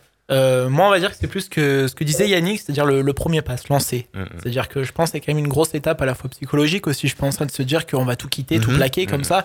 Et euh, voilà, moi, après, ma question que je me pose, c'est le premier pas, oui, mais est-ce que, voilà, moi, c'est plus, on va dire, une côté financier. Est-ce qu'imaginons, si on se retrouve dans la galère, peu importe où on est, est-ce qu'il y aura toujours un moyen de se débrouiller, rentrer ou quelque chose comme ça? Parce que du coup, voilà, on part pas avec 15 000 euros en liquide. Enfin, en moyenne, on dit qu'il faudrait non, 15 000 c'est- euros. c'est pas- pas recommandé dans Euh, certains Pas vraiment, non, je pense que dans certains pays, c'est compliqué. Mais après, donc, on part avec quoi euh, Carte, La carte, carte bleue, bancaire euh, de euh, toute façon, on se rend compte, je pense que c'est, vous témoignerez, mais moi, je me suis rendu compte qu'en fait, il y avait une- deux choses importantes, c'était mon passeport et ma carte bancaire. Ouais. Euh, Eh, le passeport, super important. Ouais. Tout le bah, passeport Ouais, en premier. plus passer après. Passeport Ouais, en premier. ça passe et, avant tout, quoi. Et après, euh, carte bancaire. Après, tout le reste, c'est matériel. Et quand on voyage, je pense qu'on se rend compte qu'en fait, tout ce qui est matériel. On s'en fout On s'en fout. S'il faut, s'il faut trouver un petit job pour, euh, pour racheter euh, des fringues, pour, c'est faisable. Par contre, quand on perd son passeport, euh, c'est plus compliqué. Donc, finalement, on n'a pas On peut, besoin de ouais, grand on peut chose. trouver un a- petit job sur place, Mais bien sûr, tout, ouais, tout le monde le fait. Ouais, Enfin, beaucoup tout le monde le fait. Mm, mm. Ok. Ça, Quel vous l'avez type fait, de je vois Dorian job qui dit oui. Ouais, euh, Les types, parce que, enfin, je sais pas, restauration, plonge, je, je Bon, sais le pas. bâtiment, tout ça. Après, On même, parlait- même sans être déclaré, c'est facile de trouver du boulot. Ah ouais? Ouais. Et la langue, dans n'importe quel pays du monde Non, peut-être pas n'importe quel pays du monde. Je parlais plus pour euh, La l'Australie. langue La Bah, langue, ça vous a pas gêné? Parce bah, que- Yannick parlait super bien anglais, donc moi, petit à petit, je m'y suis mis. Et puis... Non, et puis il y en a beaucoup qui Ouais. partent. Moi, j'en ai rencontré beaucoup qui parlaient très très mal anglais. Et au bout de, bah, Ah bah. si on prend l'exemple de l'Australie, Hein au bout de- d'un mois en Australie, immergé, on. Puis clairement, les Français, on est quand même les moins bons hein, là-dessus. hein. Euh, les langues. Ouais. Et puis en Australie, l'image, elle a évolué aussi. On a un peu moins bonne presse actuellement. Oui. Trop de L'Australie, c'est pas un pays cher quand même. Si, Non, si, oui, non, oui, quand Ouais. même. C'est un pays. Un petit peu moins que la France, mais ça reste assez cher quand même. Moi j'ai moi j'ai juste une petite question, c'est juste euh, euh, justement ben, justement quand on fait ce voyage tout ça, que ce soit tout seul ou à deux ou à plusieurs, c'est euh, est-ce qu'aussi on n'apprend pas beaucoup à- de, de soi en fait? Est-ce que justement genre euh, on n'apprend pas à se découvrir vraiment qui on est, comment on réagit devant ce Est-ce que vraiment c'est bénéfique cette expérience euh, d'un point de vue personnel? Ah bah ouais, ça peut que être bénéfique parce que là on est face à nous-mêmes, on est dans des situations, on n'est pas habitué à être dans certaines euh, situations qui des fois sont quand même difficiles. Quand on se retrouve dans un pays qu'on connaît pas la culture, rien, ça, ça peut mettre un choc de temps en temps. Et à force, euh, petit à petit, bah, on apprend à se connaître et puis on, on progresse quoi. Et on se rend compte, moi je me suis vraiment rendu compte qu'on avait beaucoup de biens matériels dans notre société dont on n'a pas forcément besoin. Et on pense qu'on en a besoin, Mm. mais quand on est. euh, On s'en passe très bien. on s'en passe très très bien en fait, tout simplement. ouais. Mm. Vraiment, on revient au contact humain, c'est ça? C'est ça. Mais déjà, on regarde pas la télé quand on voyage. Ah bah, euh, je ça, pense ça, que- ça fait un bien fou. Au lieu de regarder les paysages dans des documentaires, euh, c'est plus sympa en vrai, je pense ouais. quand même. Et Ouais. sur les préparatifs, il n'y a pas des vaccins à faire ou des choses comme Ah oui ça, suivant les pays dans lesquels on va Ça quoi. dépend des pays. C'est pour certains pays, les vaccins sont obligatoires. euh, pour d'autres, pas du tout. Mais en donc- fait, faut, s- faut, faut se renseigner. Ah, mais donc du coup, faut se préparer quand même les destinations où on va aller. Faut tracer l'itinéraire. ouais. Comment Ouais, c'est ça en fait. Comment on choisit Non, son non, non, non, itinéraire on peut, euh, on peut le comment- faire. euh, comment on le bah, les deux solutions sont possibles. Soit, soit vous. En fait, euh, si vous avez un itinéraire en tête, honnêtement, financièrement, je vous recommande même, euh, tout seul ou via une agence, de, de passer par des billets tour du monde, en fait, qui sont. euh, ça vous permet d'avoir 5-6 vols sur euh, plusieurs pays, continents, à un prix quand même défiant toute concurrence par rapport à si on les achète in- indépendamment. Mhm. Par contre, j'ai envie de dire le vrai euh, tour du monde, le vrai voyage, normalement, euh, On parce que improvise. rien n'est prévu, on improvise. On part avec une somme d'argent, basta, et on Faire des improvise vaccins, euh, a priori, il y a des médecins dans à peu près tous Ouais. les pays, donc c'est faisable aussi. Donc euh, c'est pas un- tous ces freins-là en fait. ils- Oui, si on se trouve en Australie, puis on se dit, déjà, on va aller dans tel pays, ben, où là, on il va falloir faire vaccin, on vacciner, va voir se fait un vaccin. Ouais, puis avec, euh, avec les vaccins, il faut, être, il faut être aussi vigilant, il faut penser à tout et on n'y pense pas toujours. Il y a, il y a toujours des surprises, notamment si euh, on pense qu'un pays euh, bah, n'exige pas un vaccin parce qu'on on est français et finalement, si on a fait une escale dans un pays Ah. qui n'est pas accepté, on se retrouve bloqué à l'aéroport, ça arrive souvent. Généralement, ça s'arrange parce que bah, les locaux sont au courant et ils nous attendent euh, derrière euh, le comptoir pour nous dire venez, ça coûte tant, on vous, Ouais, fait, un, on vous fait un vaccin en 5 minutes. D'accord. Voilà, donc euh, il y a toutes ces choses-là qui s'ajoutent au voyage et ça, on, peut- on a beau préparer, passer des heures, il y a des choses qu'on pensera jamais. Et je pense que dans- ce qui fait aussi la richesse du voyage, c'est qu'il y a Ça. toujours des choses nouvelles et toujours des, des accidents de parcours qui finalement sont des rencontres et des, des, des c'est même, expériences. euh, moi, moi, je pars même du principe que c'est bien en fait quand tout ne se passe pas bien, Ouais, parce qu'en fait, c'est dans ces moments-là où les locaux viennent vous aider Et Eh c'est dans ces moments-là où on vit les meilleures expériences, c'est quand euh, on est un peu en galère. Et ça, on le voit même, même sans parler de tour du monde, dans n'importe quel voyage. Dès qu'on a des petits soucis, ben en fait, c'est là qu'on se rend Ce qui compte de serait la- intéressant, mais ça, forcément, vous pouvez pas le savoir, ça serait de savoir comment nous, les Français, par exemple, on accueille les, les autres voyageurs du tour du monde. Parce qu'on parle souvent de l'hospitalité à l'étranger, etc. Alors, on vient encore de le dire, les locaux accueillants, etc. Mais ça, on n'a pas, du coup, on n'a pas cette info, quoi. On peut pas savoir. Bah, Je il y a parce que celui- c'est réciproque. Ouais, celui qui fait J'irai dormir chez vous, il a essayé un petit peu en France, euh, c'est un peu plus difficile quand même. Et Est-ce que c'est parce qu'il était peut-être. euh, ouais, enfin, ouais, je, ouais, Ouais, pas. ouais. Faudrait voir. euh, Après, faudrait moi, je quand suis, on est je notre suis convaincu. je. Enfin, faut pas non plus. Bon, c'est vrai qu'on dénigre énormément la France, mais enfin, les Français sur leur accueil. Mais je suis convaincu que si demain vous avez euh, un, un voyageur qui est en galère, etc., bah, vous allez l'aider. Donc, faut. Ben, on enfin, est- Je pense qu'il y a un peu un cliché là-dessus aussi. Et on est quand même, la, enfin, on est quand même la première destination mondiale. Oui. Donc, il y a, Ouais, il y a c'est vrai. raison. Il y a 80 millions de visiteurs par an qui, qui, qui, qui touchent le sol Ouais, français. donc on peut peut-être supposer que la France fait partie d'une des destinations d'un tour du monde pour un, un touriste étranger. me paraît Puis lors des moments tragiques, on voit quand même qu'il y a de la solidarité en France. Chacun ouvre les portes euh, aux autres Ouais, Français pour les euh, aider. oui. Donc pourquoi pas euh, Ouais, sur- avec des voyageurs, autres. quoi. Peut-être pas, effectivement.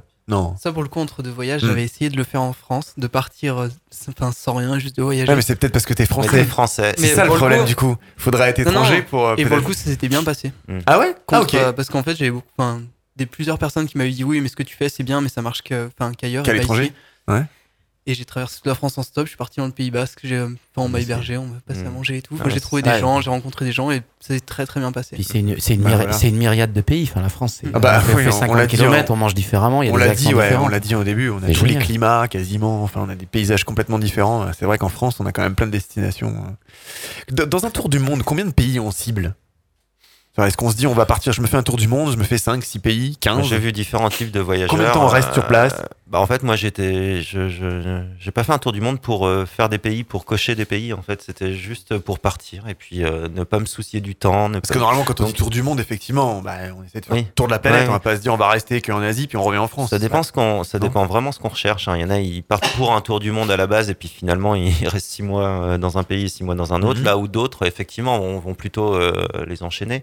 Euh, Chercher le trophée, avoir les Oui, passeports, avoir les tampons ouais, sur les passeports. euh, ils, ont, ils ont fait une escale et ils, sont, Ouais, ils ont voyagé ça. dans le pays. Quoi. Ouais, ça. a, hein, ça dépend ce qu'on recherche. Ouais, autant il y a des pays, on y reste une semaine, et puis il y en a d'autres, on y reste deux mois. Quoi. Mm, mm, mm. Tout dépend de- du ressenti. Oui, des personnes qu'on rencontre. des- Ouais. Il y a des pays où on n'a pas envie de rester? Ça vous est déjà arrivé? Ouais, ça, on peut dire que c'est arrivé. Ouais. Quel, Enfin, quel pays après, c'est pas vraiment qu'on voulait pas rester, c'est qu'on avait une autre destination, donc euh, on n'a pas pu rester plus longtemps dans le pays, quoi. On Ah avait un ouais. point de chute, on devait aller quelque part. C'est pas parce que vous êtes euh, arrivé dans un pays puis et qu'on s'est dit non. voilà, ouf, ça craint ou non, ça me Non, ouais, pas. euh. non, non, pas vraiment, ouais. Il y a Non. un pays qui perturbe beaucoup de voyageurs, c'est l'Inde. En fait, c'est Ah ouais très sur l'Inde, euh, c'est incroyable. C'est les gens adorent ou détestent en fait. Mais vraiment, c'est, Ah je pense, de tous les pays, milieu. tous les on pays adore, au on monde, je pense que c'est le plus Ouais. extrême dans les retours que je peux avoir de voyageurs, Ouais, c'est l'Inde. C'est un vrai Euh, voyage initiatique. hein. Et j'en ai rencontré, j'en ai rencontré qui sont arrivés en Inde et qui sont repartis au bout d'une semaine, ils ne supportaient pas en fait. Donc, c'est- c'est un peu une question d'adaptation. Si on arrive en Inde, c'est tellement différent Puis un que monde ça de nous dingue. demande Ouais. ouais, de nous adapter. Et si on s'adapte pas, c'est juste pas ouais. possible. Mm. Sur quoi Vous avez faut s'adapter sur quoi Sur le bruit, les odeurs, les... Un monde tout, de malades. tout, la chaleur. Ah le- Et puis, la politesse en Inde, c'est pas comme chez nous. Les gens, ils ont des manières de faire qui sont différentes. Ouais. Par exemple, C'est-à-dire une file, Par exemple, euh, ouais. une file d'attente, faut se ruer contre le guichet, sinon les gens vous doublent. En fait, il y a, faut- il y a pas C'est- ouais, voilà, il y a pas vraiment de En fait, c'est- le premier qui Mais pousse bah, bah après ça reste gentil, c'est pas méchant, c'est c'est les gens qui Ouais, sont comme ça façon, quoi. ouais, une façon de s'organiser qui, qui, qui nous est étrangère, mais vraiment. souvent Ouais, vu. pour eux c'est normal. Enfin Ouais, voilà, ouais, comme, c'est nous, normal. comme s'ils viennent Mm. chez nous, euh, c'est quoi ce truc quoi Enfin, C'est souvent vu comme oppressant parce qu'en fait, ils par exemple, ils respectent pas une- la mini distance qu'on respecte nous en France. Ouais. Si on, si on, si on Ah, on discute ensemble, bah, en fait, on garde ils peuvent se 50 coller, ils se cm alors que eux sont collés. En fait. Et ça, rien que ça, en fait, c'est Ah, physiquement difficile. Ça peut arriver que quelqu'un vous parle, moi ça m'est arrivé dans le bus euh, qu'un un homme qui me parle et qui me met la main sur la cuisse quoi. Ouais, genre ouais. C'est voilà, Oui, mais c'est normal. gênant quoi, Si en plus t'avais été une fille, je pense que tu le Ouais. encore plus Ouais, mal. ouais, c'est sûr, c'est sûr. Ouais, mais faut, en fait, quand on arrive dans un pays comme ça, faut s'imprégner assez rapidement de la culture locale, quoi. Et ouais, on Sinon, est choqué ou. C'est un des plus difficiles. Ouais, mais hein. c'est ça qui enrichit, je pense, non Tout à fait. ouais. C'est le contraste, c'est de voir qu'il y a des gens qui, Qui vivent différemment. ouais, qui font Mm. vraiment les choses de façon différente. Quoi. Alors, c'est pas mieux, c'est pas moins bien, c'est différent, voilà. Ouais. Alors Et- justement, quand on part dans un tour du monde comme ça, qu'est-ce qu'on prend dans son sac à dos Justement, vous êtes parti du jour au lendemain comme ça avec un sac à dos, mais mais il y a quoi dans ce sac à dos alors? Par la carte bleue, le Moi, J'ai passeport. envie, va de par dire- la carte bleue, le j'ai envie de dire tout ce qui euh, fait que le sac à dos pèsera pas trop lourd à la fin. Ouais, C'est quoi le poids idéal dans le sac à on dos? parle souvent de 15 kilos pour les hommes et de 12 Ouais, 13, parce que 12, les 13 pour les vêtements, tout ça, on s'en fout. on tout souvent, en on fait, quand on, pas. le, quand on le prépare, on se rend compte que notre sac il fait Ouais. euh, 20 ou 25 kilos et on se dit que là, ça va pas être possible. Et en fait, il y y, a quoi vraiment d'utile dedans finalement? Je qu'est-ce vous disais, hein, moi, La le- brosse à rien. dents, les Ouais. chaussettes, un slip, un t-shirt, et puis. Non, mais- Ouais, une fois que, c'est usé, on en rachète Le des trucs strict sur place. minimum, quoi. Ouais, après, sur Ouais, c'est place, ça. au fur et à mesure, on change les habits. C'est logique. Un poncho, c'est bien d'en avoir un. Ah, un poncho Ouais, des vêtements, on va. des vêtements légers aussi, des tenues longues pour les moustiques, ça c'est Ouais, important. c'est ça, Ouais. une petite polaire pour euh, si on va dans des pays froids. Mais c'est c'est compliqué.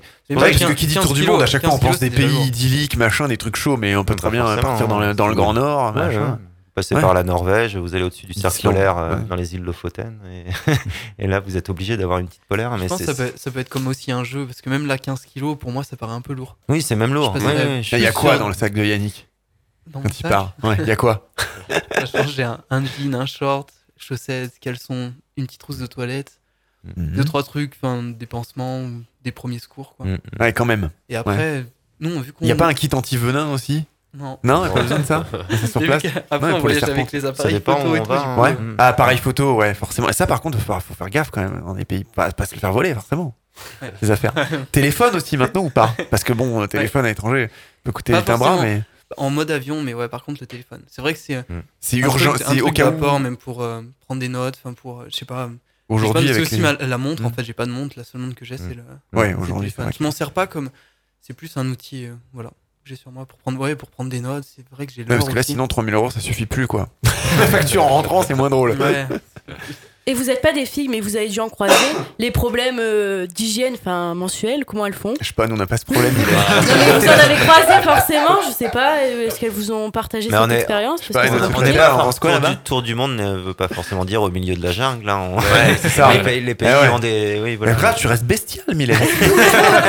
tu te mets à la coutume, tu t'approches des gars, tu, tu vois, des À, partir du moment où il y a des Tu vois, en femmes, Inde. des femmes sur place, c'est qu'il doit y avoir des solutions. Bah sûr. ouais, c'est ça. C'est ça. En fait. Des petites feuilles euh, de palmier, je sais pas. Mais pourquoi pas hein On s'adapte. Tu t'adaptes à la coutume locale. Et comment on se déplace après, une fois sur place? Enfin, stop, voilier, du coup, pied. stop? Ouais, il y a tout Ouais, qui est possible. hein. Bus, à pied, Pousse, pousse. avion, euh, vraiment Voilier. tout- toutes les possibilités, ouais, voilier. Et gratuit ou payant, négociable, je sais pas, le prix du déplacement? Pareil, ça, je crois, il y a tout. Ça dépend un peu des endroits aussi. Ouais, il y a des endroits où il vaut mieux payer pour partir vite, non? Ah non, c'est quand on fait du stop, mais les gens nous demandent toujours un petit truc, même si c'est pas des sommes euh, excessives. euh. Mais en même temps, ouais, enfin, Ouais. pour nous, peut-être pour eux, quand on leur donne l'équivalent de 2-3 euros, ça peut représenter plus dans certains pays. Ouais, c'est des fois dans la culture. C'est vrai qu'en Indonésie, par exemple, Ah, c'est- j'allais le dire. ils ont, ouais, Ouais, la ils culture, ont c'est c'est normal, quoi. de C'est un prendre des- business, c'est un prendre des gens en business, stop, fait. mais par contre, faut donner, faut Mm, mm. donner quelque chose. C'est pareil, il y a plein de pays où il n'y a, pas de- il y a pas de prix affiché, tout se négocie. Ouais. euh, C'est courant ça dans le monde? Ouais, ouais, ça. Ouais. Ouais, quand même. C'est beaucoup plus courant euh, cette pratique-là en fait de négocier, comme on pourrait voir d'ailleurs euh, bah, euh, même au Maroc ou des pas, pas très loin de chez nous. Hein. Ah bah, en général, faut tout les, négocier. ouais, les premières fois, même si on négocie, on se fait toujours avoir de toute façon. Ouais, on a une tête avoir- de touriste. Tant qu'on n'est pas au courant des prix, euh, Puis n'importe quoi, un truc qui peut paraître, qui peut nous paraître pas cher. Je dis n'importe Ah, quoi, il va être affiché à 2 euros, on va essayer de le négocier à 50 centimes, on va se faire avoir, on a l'impression que c'est une super affaire, alors qu'en fait, euh, ouais, 10 le truc il lâché ouais, ça. Mais pour eux, ça peut représenter. euh, Ouais, ouais, bah après c'est le jeu, hein, ça Après- reste, faut prendre ça comme un jeu. Hein. C'est le jeu et c'est aussi une- presque notre rôle. Je veux dire, on- enfin, si nous on a un pouvoir d'achat élevé, quand on va dans ces pays, bon, bah, celui qui nous Ouais. emmène en voiture, lui donner l'équivalent de 2 euros parce qu'il nous a pris en stop, c'est pas choquant non plus. En fait, c'est aussi leur, Oui. euh, c'est leur Ouais. business. Et heureusement que, heureusement que le tourisme euh, aide aussi euh, les pays à se développer. et- Mhm. Après, ce que je trouve dommage, c'est certaines personnes qui partent, qui donnent un peu trop. Mm. Après, ils sont habitués à avoir toujours Ah ouais, plus. et ouais. Et certains endroits très touristiques, ils peuvent même des fois être un peu agressifs parce qu'on donne pas assez. Parce qu'on va donner ou de l'équivalent de sentent, euh, 2 euros alors que d'habitude ils recevaient 10 Voilà. euros et. euh, Voilà. Parce qu'après, ouais, quand on connaît les prix ou quand on connaît l'échelle des prix, qu'on sait ce- qu'ont les, lo- les locaux et que nous on Mhm. donne un peu plus et que les gens ils nous disent non, mais normalement les touristes ils donnent 10 euros alors que normalement Ah, c'est mais deux. comment on fait pour le savoir ça? Bah, ça, faut voyager dans le pays. Au début, c'est comme Ouais. on dit, au début, souvent on se, fait, on se fait avoir, il faut réussir à en prendre plusieurs, demander aux locaux pour avoir une échelle. D'accord. Savoir à peu Mm. près voilà, qu'est-ce que ça coûte, les trains, les tuk-tuk. Et on a un auditeur qui nous demande qu'est-ce qu'on fait des animaux pendant un tour du monde Les animaux? Ça dépend si on voyage en animaux. avion, je pense. Ah, si on en a à la maison? Ouais, si on les laisse, si on les prend avec nous, je sais pas. Alors là, ça, euh, faut pas en avoir. c'est On ça les donne. Au Salomon, c'est au- c'est barbecue. non Le long du fleuve. Ça peut sauver de la faim. hein. Ouais, en même temps, ouais. Oui, parce qu'il y a des pays où on mange du chat, d'autres on mange pas de vache. Ouais. C'est vrai? C'est ça. Ça- Ouais, vous êtes tombé dans des trucs bizarres, comme, enfin bizarres, qui pour nous nous paraissent bizarres. Voilà, manger du chien, du chat, je sais pas, des choses. Bon, Moi, des insectes, ça se fait énormément. Ouais, Ouais, des insectes, ça se fait quand même. ça, Yannick, t'as déjà essayé? Ouais, en Amazonie. C'est vrai Lesquels que- Et alors? Ouais, moi aussi. Une des, euh, des grosses larves, je sais pas, mais c'était des, comme des larves de. C'était- des vers de bois, mais par contre, ils étaient gros comme un doigt. Mais c'était bon? Ça avait le goût de noisette grillée, à peu près. Ouais, c'est les Ouais. gens ils disent qu'ils. Ouais, j'ai pas jamais essayé les insectes encore, mais ce qui passe, c'est au goût, Non, c'est c'est- bon, c'est juste psychologique, quoi. C'est, on n'est pas habitué à ça. Ouais. En Amazonie, ouais, il y a des. Moi, je, je mangeais des. De la queue de crocodile. Ah, j'ai mangé aussi. Ouais, c'est- c'est c'est le baba, les petits, les petits, les petits caïmans. là, C'est très bon avec. le- ils, ils préparent ça, les, les Yanomami notamment sur le sur le fleuve euh, euh, Orénoque et on descend après sur le Rio Negro. Là, ils, ils adorent ça. Ils ont une sauce euh, faite à base de, de fourmis, en fait, ou de termites selon la saison. Et en fait, en saison des pluies, quand les, les- les- les fourmis euh, bougent un peu, ils les récupèrent, ils les font griller et ils prennent aussi des petits, euh, des petits piments ronds qui, qui poussent en Amazonie, qui sont hyper forts. Et avec de la yucca, ils font une espèce de sauce qu'ils appellent le kumachi. D'ailleurs, ils appellent ça le Viagra naturel, parce que c'est vrai que apparemment les mecs ils cassent la braguette après. Mais C'est bon, on va pouvoir se lâcher, et- euh, l'heure non, mais ce qui, est, passée, ce, qui est, ce qui est- ce qui est génial, parce que c'est important ce- de, de comprendre ce concept d'expérience, c'est que moi j'en mangeais là à chaque fois que j'allais en Amazonie, euh, j'en mangeais euh, là-bas. Et j'en ai ramené, j'en ai ramené ici et je l'ai goûté et c'était bon, mais c'était pas aussi Ah, c'était bon. pas pareil. Pas pareil. Bah justement, parce qu'on est un petit peu dans les anecdotes, euh, des anecdotes à nous raconter, euh, Arnaud? Puisque tout à l'heure, La plus tu, tu nous, marquante. tu nous disais voilà, que ce qu'on garde, c'est les émotions, les sentiments, le- voilà, Oui, pas c'est les spécialement les, rencontres. Bah, paysages, bon, les rencontres. Bon, déjà, un truc disais- marquant, par exemple, de ton tour du monde que tu avais fait euh, avant de lancer ton, ton agence. En, je dirais en bonne expérience. Non, c'est vraiment. Enfin, moi, j'ai adoré euh, dormir et vivre chez les habitants. En fait, je trouve que ça change tout par rapport à un hôtel, par exemple. ouais. Euh, je faisais beaucoup de couchsurfing à l'époque. Maintenant, Airbnb s'est développé, mais à l'époque, je faisais beaucoup de couchsurfing. Et euh, bah non, être accueilli par. euh, Enfin, je me souviens en Nouvelle-Zélande. celui qui m'a hébergé en fait était aussi guide de montagne. Il m'a emmené, faire de l'ice climbing, donc monter les glaciers en Nouvelle-Zélande. euh, bon, parce que je me suis retrouvé comme ça chez un guide en fait. Ouais, Euh, c'est le hasard, en fait. C'est le hasard des rencontres. euh, voilà, j'ai eu quoi J'ai eu à non perte de carte bleue à Hong Kong. euh, donc là, j'ai pour le coup, euh, j'avais plus de moyen de paiement, donc euh, c'est assez compliqué à passer. J'ai passé une nuit dehors. Mais après, Sur, comment euh, tu peux bah, En fait, banque, euh, ouais, banque, ambassade, etc. ça s'est Ah résolu ouais. au dernier moment. Mais c'est là où je me suis rendu compte qu'en fait, euh, avec le passeport, la carte bleue, enfin, si on a carte bleue et passeport, on peut perdre tout le reste, tout va bien. Mais D'accord. non, sinon un- mon sac à dos qui est quand même notre meilleur ami hein, quand on voyage en tour du monde, il est toujours avec nous. Bon, bah, un jour, il est parti avec le bus. J'ai mal compris l'horaire de départ du bus, donc là, je me suis retrouvé vraiment euh, sans rien. À en poil, fait. quoi, enfin, Ah, avec voilà, rien, ouais. C'est le dire, peu- avec la carte bleue et le passeport quand même euh, sur soi. c'est Ça, on quitte jamais. Ouais, c'est ça, exactement. Avec Ouais. le pa- ouais, passeport sur soi et carte bleue Toujours. sur soi. Donc, euh, il, y en aurait, il y en aurait énormément, mais c'est tous ces moments-là, je pense, qui. En fait, c'est un petit peu tous les moments de galère qui, dont on se souvient à la fin parce qu'ils se sont bien terminés, des Ouais, gens ouais. nous ont aidés. Et, euh, et en fait, c'est ce qui fait la richesse d'un voyage comme ça. Ouais. Dorian, ça. une anecdote? Oh, c'est vrai qu'il y en a quand même beaucoup, mais une particulièrement, ouais, bah, je pense que c'était au Népal. On était parti faire un trek avec euh, notre guide, et puis au final, le trek, on a dit on arrête, et puis on est parti dans son. À trois jours de marche, il y avait le village où toute sa famille vivait. En fait, c'était un village de sorciers. C'est la culture là-bas, les tamangs. Et du coup, on, a- on est resté toute la semaine dans, le, dans la maison du chef sorcier du village, à dormir sur le balcon. Énorme. Et le, et le- et le dernier, so- et le dernier soir, ils nous ont fait On la cérémonie de la première étape pour euh, devenir un sorcier tamang. quoi. Du coup, Non, mais ça y est, maintenant tu, mets, tu jettes tes sorts. Pas encore, mais c'est ouais, une expérience quand même euh, assez marquante. Ah ouais, Ouais. terrible. Et si tout était à refaire, est-ce qu'il y a des choses que vous regrettez, que vous voulez enlever ou vous les referez de la même façon? Non, je pense qu'il faut rien regretter. Mm, toute façon, tu peux pas refaire la même chose Ouais, finalement. D'après ce que vous nous expliquez euh, tous, Ouais. c'est impossible de refaire le même voyage. Même si on repart au même endroit, Ouais, euh, ouais, même ouais. pays, ça sera pas les mêmes expériences. Non, non, ce sera jamais les mêmes expériences. Parce Ouais, qu'on est tombé à des endroits avec des gens au bon moment, Ouais. au bon endroit. C'est des choses qui pourront pas se reproduire, quoi. Je pense que c'est une question de timing en fait. C'est d'arriver au moment T, on est là, il se passe quelque chose et ça sera plus jamais C'est direct, c'est un peu comme Ouais. une Le émission, on hasard, aime le direct. C'est ça, le hasard, t'arrives, tac, il se passe ça et euh, Il faut Voilà. être là et je pense une personne qui part exactement au même endroit en cherchant la même chose. il aura pas la même chose, impossible. Deux jours Et- après, c'est passé. Et du Ouais. coup, quand, quand tu vis tout ça, tu vois, quand tu fais toutes ces expériences, toutes ces galères, que voilà, euh, des fois tu, tu galères à trouver un endroit où dormir, ou comment manger, ou même quand on, quand on a une expérience ben, comme toi, comme tu nous as raconté tout à l'heure.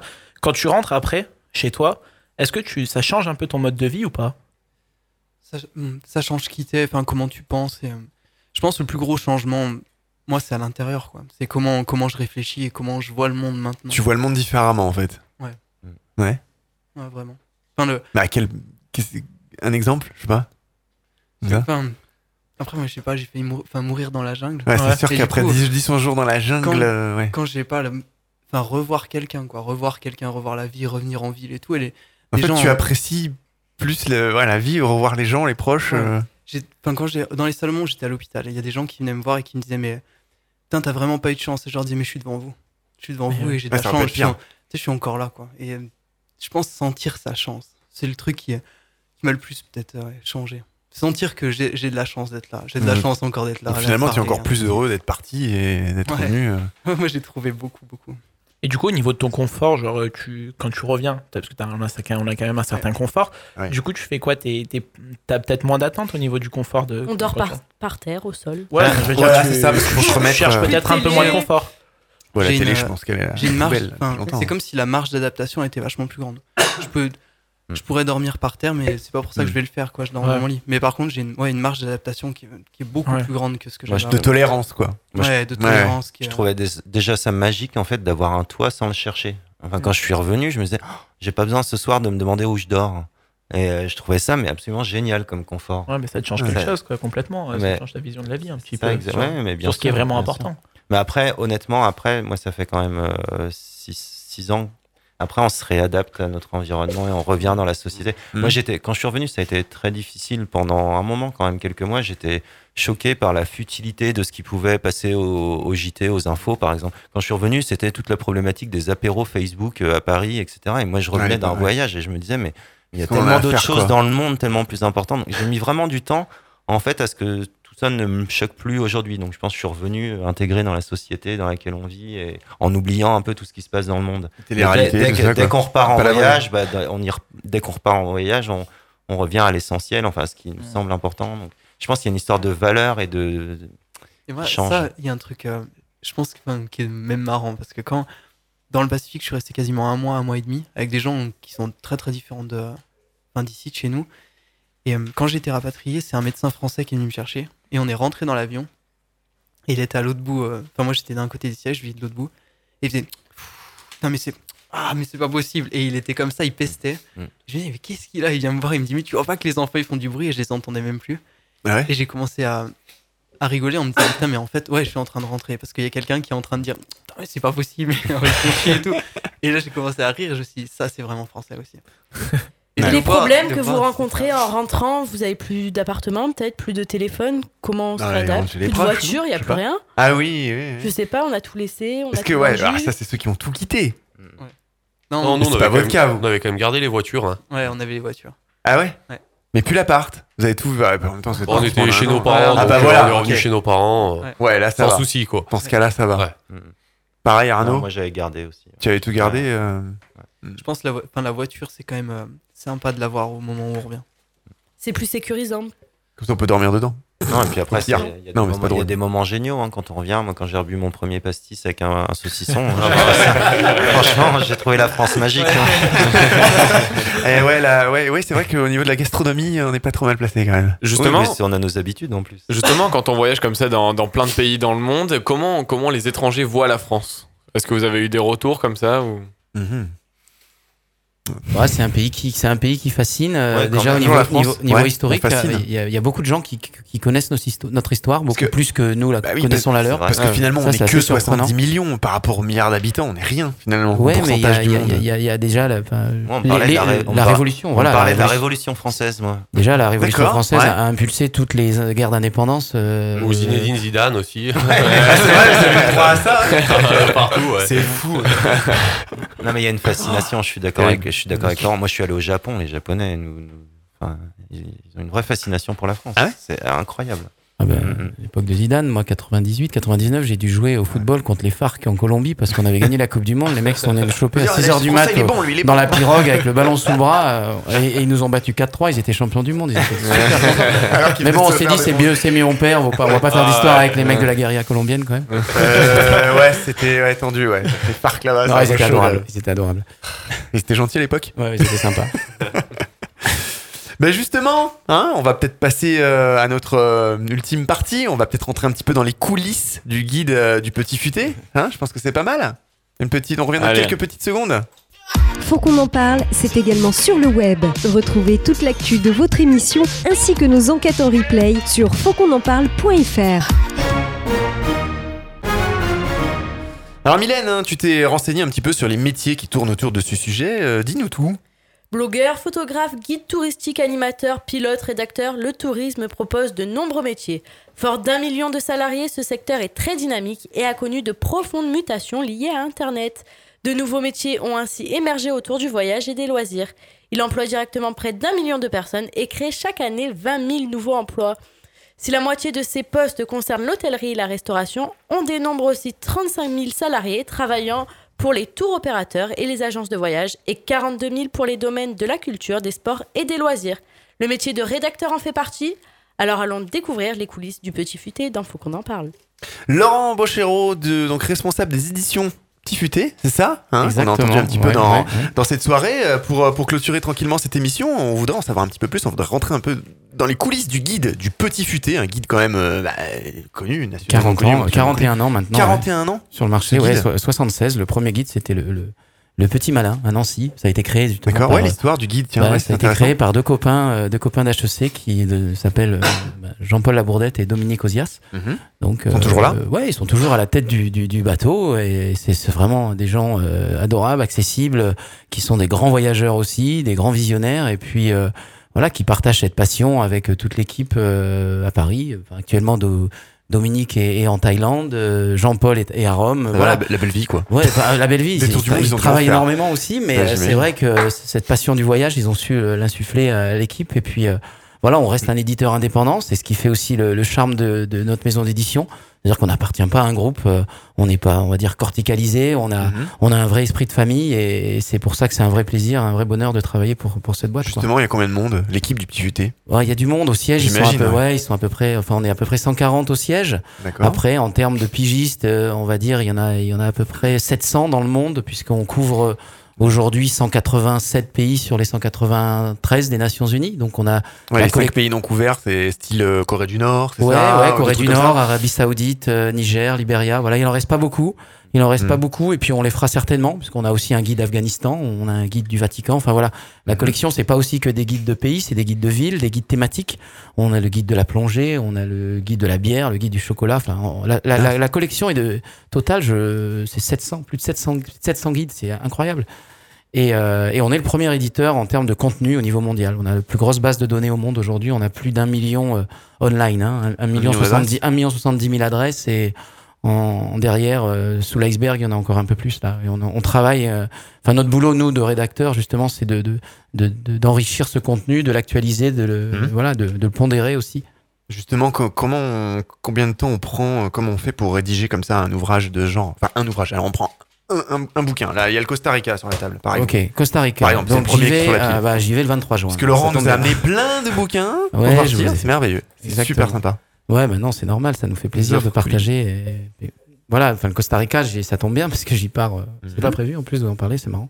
C'est Je, pars, euh, je pars le 23 juin là-bas pour, euh, bah, pour terminer l'enquête puisque l'édition va sortir euh, là dans notre cœur d'offre d'octobre. Donc, je vais terminer. J'y étais déjà en janvier. Voilà, après, c'est un voyage qui se prépare, on va dire, plusieurs semaines, voire un, deux mois en amont. Après, on est aussi, nous, quelque part, ben, comme un voyageur, c'est-à-dire qu'il faut qu'on anticipe aussi sur notre organisation, sur nos hébergements. Euh, voilà, on va pas partir au Costa Rica au, au mois de l'improviste. mars, avril, une semaine avant, parce que c'est la semaine sainte et il y a plus d'hôtel. Et puis on, on va être, on, on va un peu galérer. Donc on essaie de déjà de bien calibrer notre voyage par rapport à la programmation, des vacances, etc., les jours fériés et tout, voir comment comment on peut s'organiser par rapport aussi à nos contraintes euh, nous de parution, puisqu'on a on a notre distributeur Flammarion avec lesquels avec lequel on, on donne une date de parution, donc il faut qu'on Ouais, on reste sur une date de parution du. Complètement, voilà. Donc Mhm. c'est c'est c'est hyper millimétré. Euh, donc il y a un travail de préparation évidemment, d'itinéraire. Euh, après, c'est pour ça que c'est intéressant de parler avec tout le monde aujourd'hui, c'est qu'on a aussi cet esprit voyage euh, sans sans force, sans filer un petit peu, puisque c'est le c'est ce qui fait notre notre force. Ouais, on aussi, peut partir à l'improviste comme ça. euh, Ouais, alors on a- on a des bases, par non, exemple, on- avec un guide Ouais, diffusé. ouais, ouais, En plus mais- que de taper chez l'habitant. Enfin, on a, On, on a, des on a des adresses aussi euh, atypiques, on, a des adresses insolites, on a, on a de tout dans le contenu. Mais ce qui est Ouais, il n'y a pas que des trucs touristiques. euh, Ah non, mais non, pas du tout, pas, pas. du tout. Ah non, non, non, on est, on est assez, on est assez, euh, assez open et ouais. Et puis après, on a donc, donc avant la mission, il y a un brief de mission qui se fait avec l'équipe de rédaction à Paris et puis on voit quelles sont les tendances aussi. Mhm. Est-ce qu'il faut parler un peu plus d'écotourisme parce que c'est un peu aujourd'hui ce qui se passe. Euh, le tourisme aujourd'hui, quelle est la cible? Alors les voyageurs aujourd'hui, nous particulièrement, on Oui, est c'est plus quoi sur qui la cible? Bah, la cible, Tout monde futé, non, on est plus sur du 25, 30, euh, 50, 60 ans. Des gens qui ont. pas en milieu en fait. 25-30 ou. Ouais, euh, enfin 50? non, non, non, de 25 à, à Ah oui. 65 ans, on va dire Ouais, 60 ans. Enfin, ça dépend, mais ça dépend des destinations, voilà. Mais généralement, euh, les gens. aussi une euh, question de moyens aussi, effectivement. Exactement. C'est une question de destination, Ouais. une question de moyens. On est quand même sur une cible, euh, voilà, moyen haut de gamme, même si on garde évidemment toutes nos adresses bien pas chères parce que c'est c'est notre cœur de métier et puis c'est aussi ça permet aux étudiants, aux jeunes et aux gens qui n'ont pas de budget de trouver de trouver des bons plans et des bonnes adresses. Mais euh, voilà, on travaille sur, tout- sur tous ces secteurs. Donc euh, on a une base et puis après il faut laisser surtout, je pense, la la partie à l'aventure, à la découverte, parce que c'est ce qui va faire notre différence aussi par rapport à, à la concurrence, parce qu'elle existe aussi. Euh, voilà, je, je peux donner l'exemple. J'étais, mon premier guide, c'était le Venezuela. C'est un pays que je connais très bien puisque j'y j'y vivais. Donc, euh, j'ai créé des routes avec euh, avec euh, un chauffeur que j'ai rencontré euh, à Margarita un jour. Euh, Je devais faire Margarita. Il m'a dit non non, moi je t'emmène en 4x4. Euh, il travaillait dans les zones diamantifères. On est parti jusqu'à la frontière du Brésil. Il m'a montré des cascades qui avaient pas de nom. Enfin, j'ai baptisé une cascade du nom de mon gamin. Et, tout ça, je l'ai transpiré dans les lignes du petit futé. Et on a eu un guide qui, enfin, on a un guide qui tient vachement la route et qui est d'ailleurs utilisé par d'autres euh, éditions. Donc ça me fait très plaisir parce que voilà, le- l'information, on la prend aussi euh, ben, sur Internet, euh, en local, euh, avec nos expériences, avec tout ça. Enfin, c'est Ouais, c'est pas juste on crée un guide comme ça euh, à l'improviste, on, on essaie de choper des adresses, etc. Pas du tout. La, la plus-value, elle est là, quoi. C'est vraiment Ouais, vous vivez les destinations, euh, l'équipe du petit futé, vous, les- vous, y allez, vous les vivez vraiment, quoi. Ah ben on est obligé. Enfin, no- no- Hmm. notre force, c'est de visiter la, les- la plupart des adresses. Et Ouais, si mais on ça, les- je sais pas, je sais pas si Mylène ou Brice, euh, vous saviez ce genre de truc, mais enfin, moi, je découvre des choses, quoi. Parce que tu t'imagines pas, en fait, comment derrière, euh, dans les coulisses, comment ça se passe pour créer ce type de guide, quoi. Justement, vous êtes combien à peu près pour créer un guide par pays Ça dépend. Sur le Brésil, euh, sur le Brésil, sont trois, quatre. Euh, Moi, sur le Costa Rica, on est, ben, on est deux.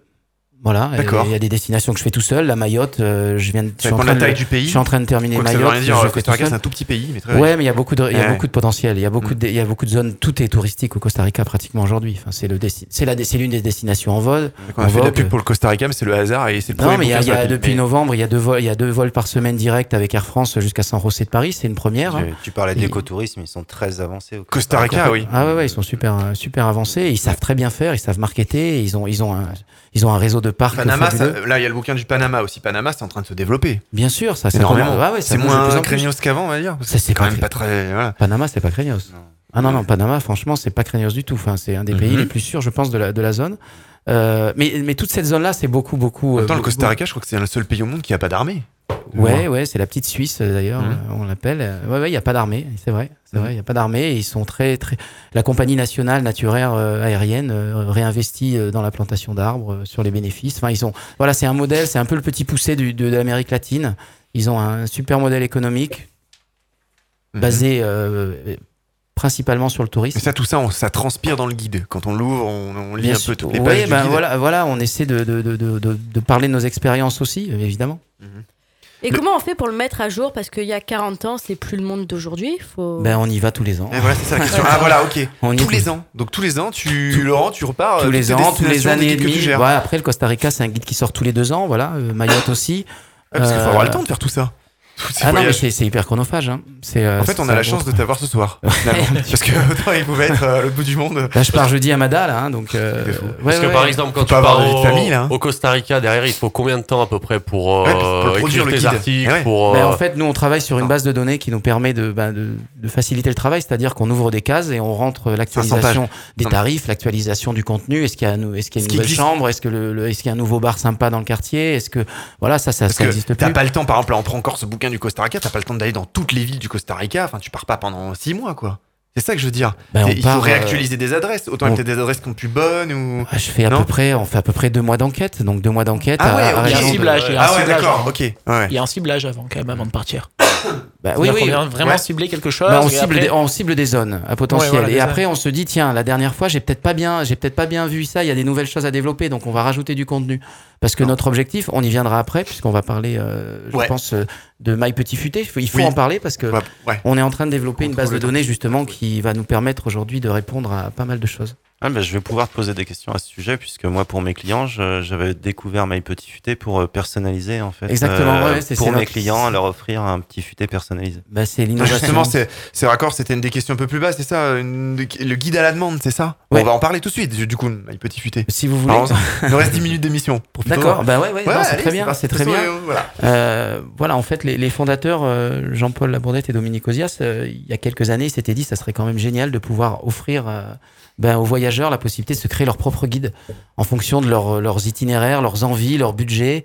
Euh, et de leur offrir ce support euh, en version numérique. Donc Mhm. aujourd'hui, on peut créer un, un, un- un road trip qui partirait, ben, je sais pas, euh, de- du, du Costa On Rica. peut se faire un guide personnalisé d'un tour de monde qu'on veut se faire perso. c'est multidestination, le- la, Ouais. la planète entière est couverte, donc c'est une plateforme qui est très intuitive, qui est très facile à utiliser. C'est que sur Internet, c'est pas une application, puisqu'on a, bah, on a rapidement compris que finalement aujourd'hui les, les sites Internet en responsive design, donc qui s'adaptent à tous les formats, euh, tablettes, smartphones, etc., sont actualisés en temps réel, alors qu'une application, ben des fois au bout, euh, au bout d'un moment, elle est plus du tout Une fois qu'on a actualisée. créé son guide, on peut se le télécharger, je suppose, parce que bon, si on, a peut le problème faire de, connexion aussi. internet, etc. C'est ça la magie du truc, c'est ah ouais On que- peut c'est s'imprimer que c'est qu'on peut avoir une version numérique en, dix- en 10 minutes pour sa tablette et son smartphone, et on reçoit aussi, euh, si on veut, la version papier. papier. Ah voilà, énorme. pour un prix un peu plus conséquent, mais pas, pas, pas excessivement cher. Euh, une version papier qu'on reçoit en trois jours à la maison, C'est-à-dire, euh, on peut carrément donner les prix, hein, allons-y. hein, Non, euh, bah, une, version c'est quoi, une version numérique, ça va coûter entre 2 et 7, 8 euros à peu près en fonction du volume Ouais. de page, donc en fonction du contenu que j'ai mis. Je veux rajouter des photos, je peux mettre des photos. Je veux mettre des cartes des Mhm. villes que je vais visiter, je peux mettre. Je suis plus euh, bah, monument euh, que musée. Je suis plutôt euh, ce- ce club de plongée que, que, que golf. D'accord. Je suis plus restaurant de spécialité Et hop, que, ça que s'intègre dans le Voilà, je veux des auberges de jeunesse ou je veux de l'hôtel lodge euh, en pleine nature. Je vais, je vais, Hmm. je vais en fait euh, comment distiller tout ça dans mon guide.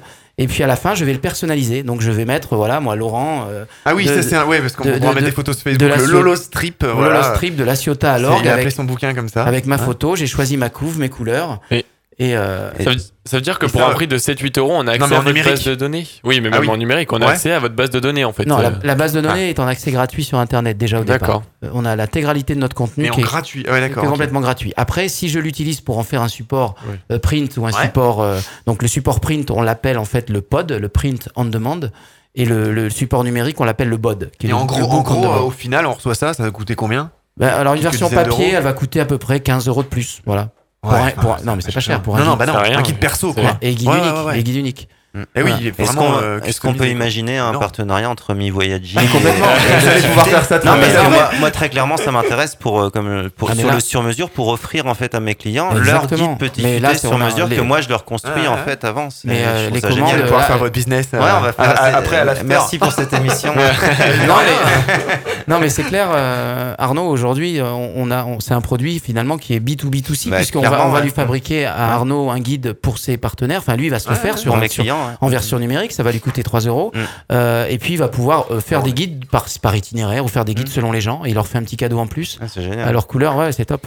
Ouais, C'est énorme. Ouais, donc- un petit flash code, hop, tu peux télécharger le guide perso. euh, Ouais, c'est sympa. Ouais, ouais, c'est très sympa. Très original pour un. bah, du coup, pour le coup, ouais, c'est vrai qu'on fait, ça fait de la pub pour le petit futé, mais, Non, ils, mais, ont, euh, ils ont répondu présent. Je veux dire, pour le coup, en plus, franchement, pas un tarif de fou, quoi. Enfin, c'est pas. Ouais, et puis on a, on a vraiment surpris tout le monde parce que c'est vrai que le, le- bon, le marché du papier n'est loin d'être mort, même si ça a chuté, il faut pas se le cacher, on le Ouais. sait. Euh, les Français restent Oui, mais ce que je voulais dire, c'est que là, là, quand même, quand on part en voyage à l'autre bout du monde, on parlait tout à l'heure de portable en mode avion, etc. Bon, on peut évidemment télécharger son guide sur une tablette, mais bon, euh, je pense que quand on part en road trip comme ça, c'est bien d'avoir en papier le truc. Mais pour bien le coup. sûr, mais on peut le marquer les de et puis, euh, et puis ouais. voilà, puis c'est son guide, c'est son guide quoi, c'est Ouais, pas. ouais, moi, Ah, c'est- là, c'est même un que plaisir en ouais. fait. Moi, ça, ça fait partie des étapes de préparation de mon voyage. À un moment donné, c'est l'achat du Et guide. après, quand on passe, par exemple, pour en revenir au Costa Rica, je me rappelle quand on passe sur des, des- des plages de côté Caraïbes où il y a des taux d'humidité proches de 100% avec les guides, c'est des torchons pour les Il y a essoriller le, le vrai problème du guide papier quand on fait notamment un tour du monde, c'est le poids. Ah ouais Ouais, D'accord. ouais, voilà. Donc là, tu peux avoir un guide Là, dans ta tablette, un Ouais. multidesti, et surtout, tu vas pouvoir, euh, ben, au lieu d'être avec tout le monde qui a le même guide et qui va aller voir tel monument, ben toi, tu vas aller voir un truc euh, peut-être différent, et du coup, Parce que euh, par rapport peu aux envies qu'on a ciblées au départ, moi j'ai envie de ça. Et du coup, c'est quoi les critères pour, euh, pour cibler ce qu'on veut justement? C'est nos Bah, moyens, envies. nos destinations? Alors en fait, on a, envies, on a. Oui, mais nos envies, euh, ça dépend aussi du budget qu'on a. Non, non, on a, la première étape, c'est la- c'est c'est l'itinéraire. Donc, on va choisir dans une étape 1, en fait, l'itinéraire. Donc, euh, je vous montre sur la tablette, là, sur Ouais, ça, à la radio, mais on pourra. Ouais, c'est une vidéo qu'on peut retrouver sur, euh, Donc en fait, sur voilà, on va internet. choisir My les- Petit Futé. On, on va choisir, donc ça s'appelle My Petit Futé. On arrive sur la plateforme, vous voyez, hop, je, je- je crée mon guide. Donc je vais choisir euh, les destinations. D'accord, Donc, ouais, euh, donc c'est tout, tout, un, tout interactif. Voilà, c'est une vidéo qu'on peut retrouver. euh, la euh, je vais à Vienne, et de Vienne, je vais à Venise. Je vais aller sur les lacs, euh, les lacs italiens. Les endroits en fait D'accord. qu'on veut et les On crée notre, euh, ouais, en on Slovénie. crée notre itinéraire, Voilà. quoi. Et les envies, c'est ça, si j'ai bien Alors, suivi. première J'ai envie étape- un peu plus de plongée, un peu plus de sport, un peu plus d'aventure. Ah ben, deuxième étape, je vais choisir les établissements. Donc la partie restaurant, la partie se loger, la partie loisirs. La- Alors ce qui est génial, c'est qu'on a aussi la partie agenda, les, festiv- les festivals, Ah ouais, les ouais, fêtes, les Ah ouais manifestations culturelles, les infos Alors pratiques. ça, par contre, à les maintenir à agences, jour. on euh, référence les agences, on référence les, les loueurs de voitures, les compagnies aériennes. On référence aussi euh, toute la, la, la partie euh, santé, la partie banque, où est-ce qu'il y a des guichets automatiques, etc. Un bon, un bon euh, compagnon pour partir à l'aventure. quoi. Et surtout en accès gratuit, quoi, la base de données, du coup. Bah, la base, de- la, oui, enfin la base de données est en accès gratuit. Après, après, à partir du moment où je veux un produit, euh, Oui, oui. labellisé, Ouais, je vais, je le payer. Mais euh, sinon, déjà sur Internet, on peut consulter toute notre base. Ouais.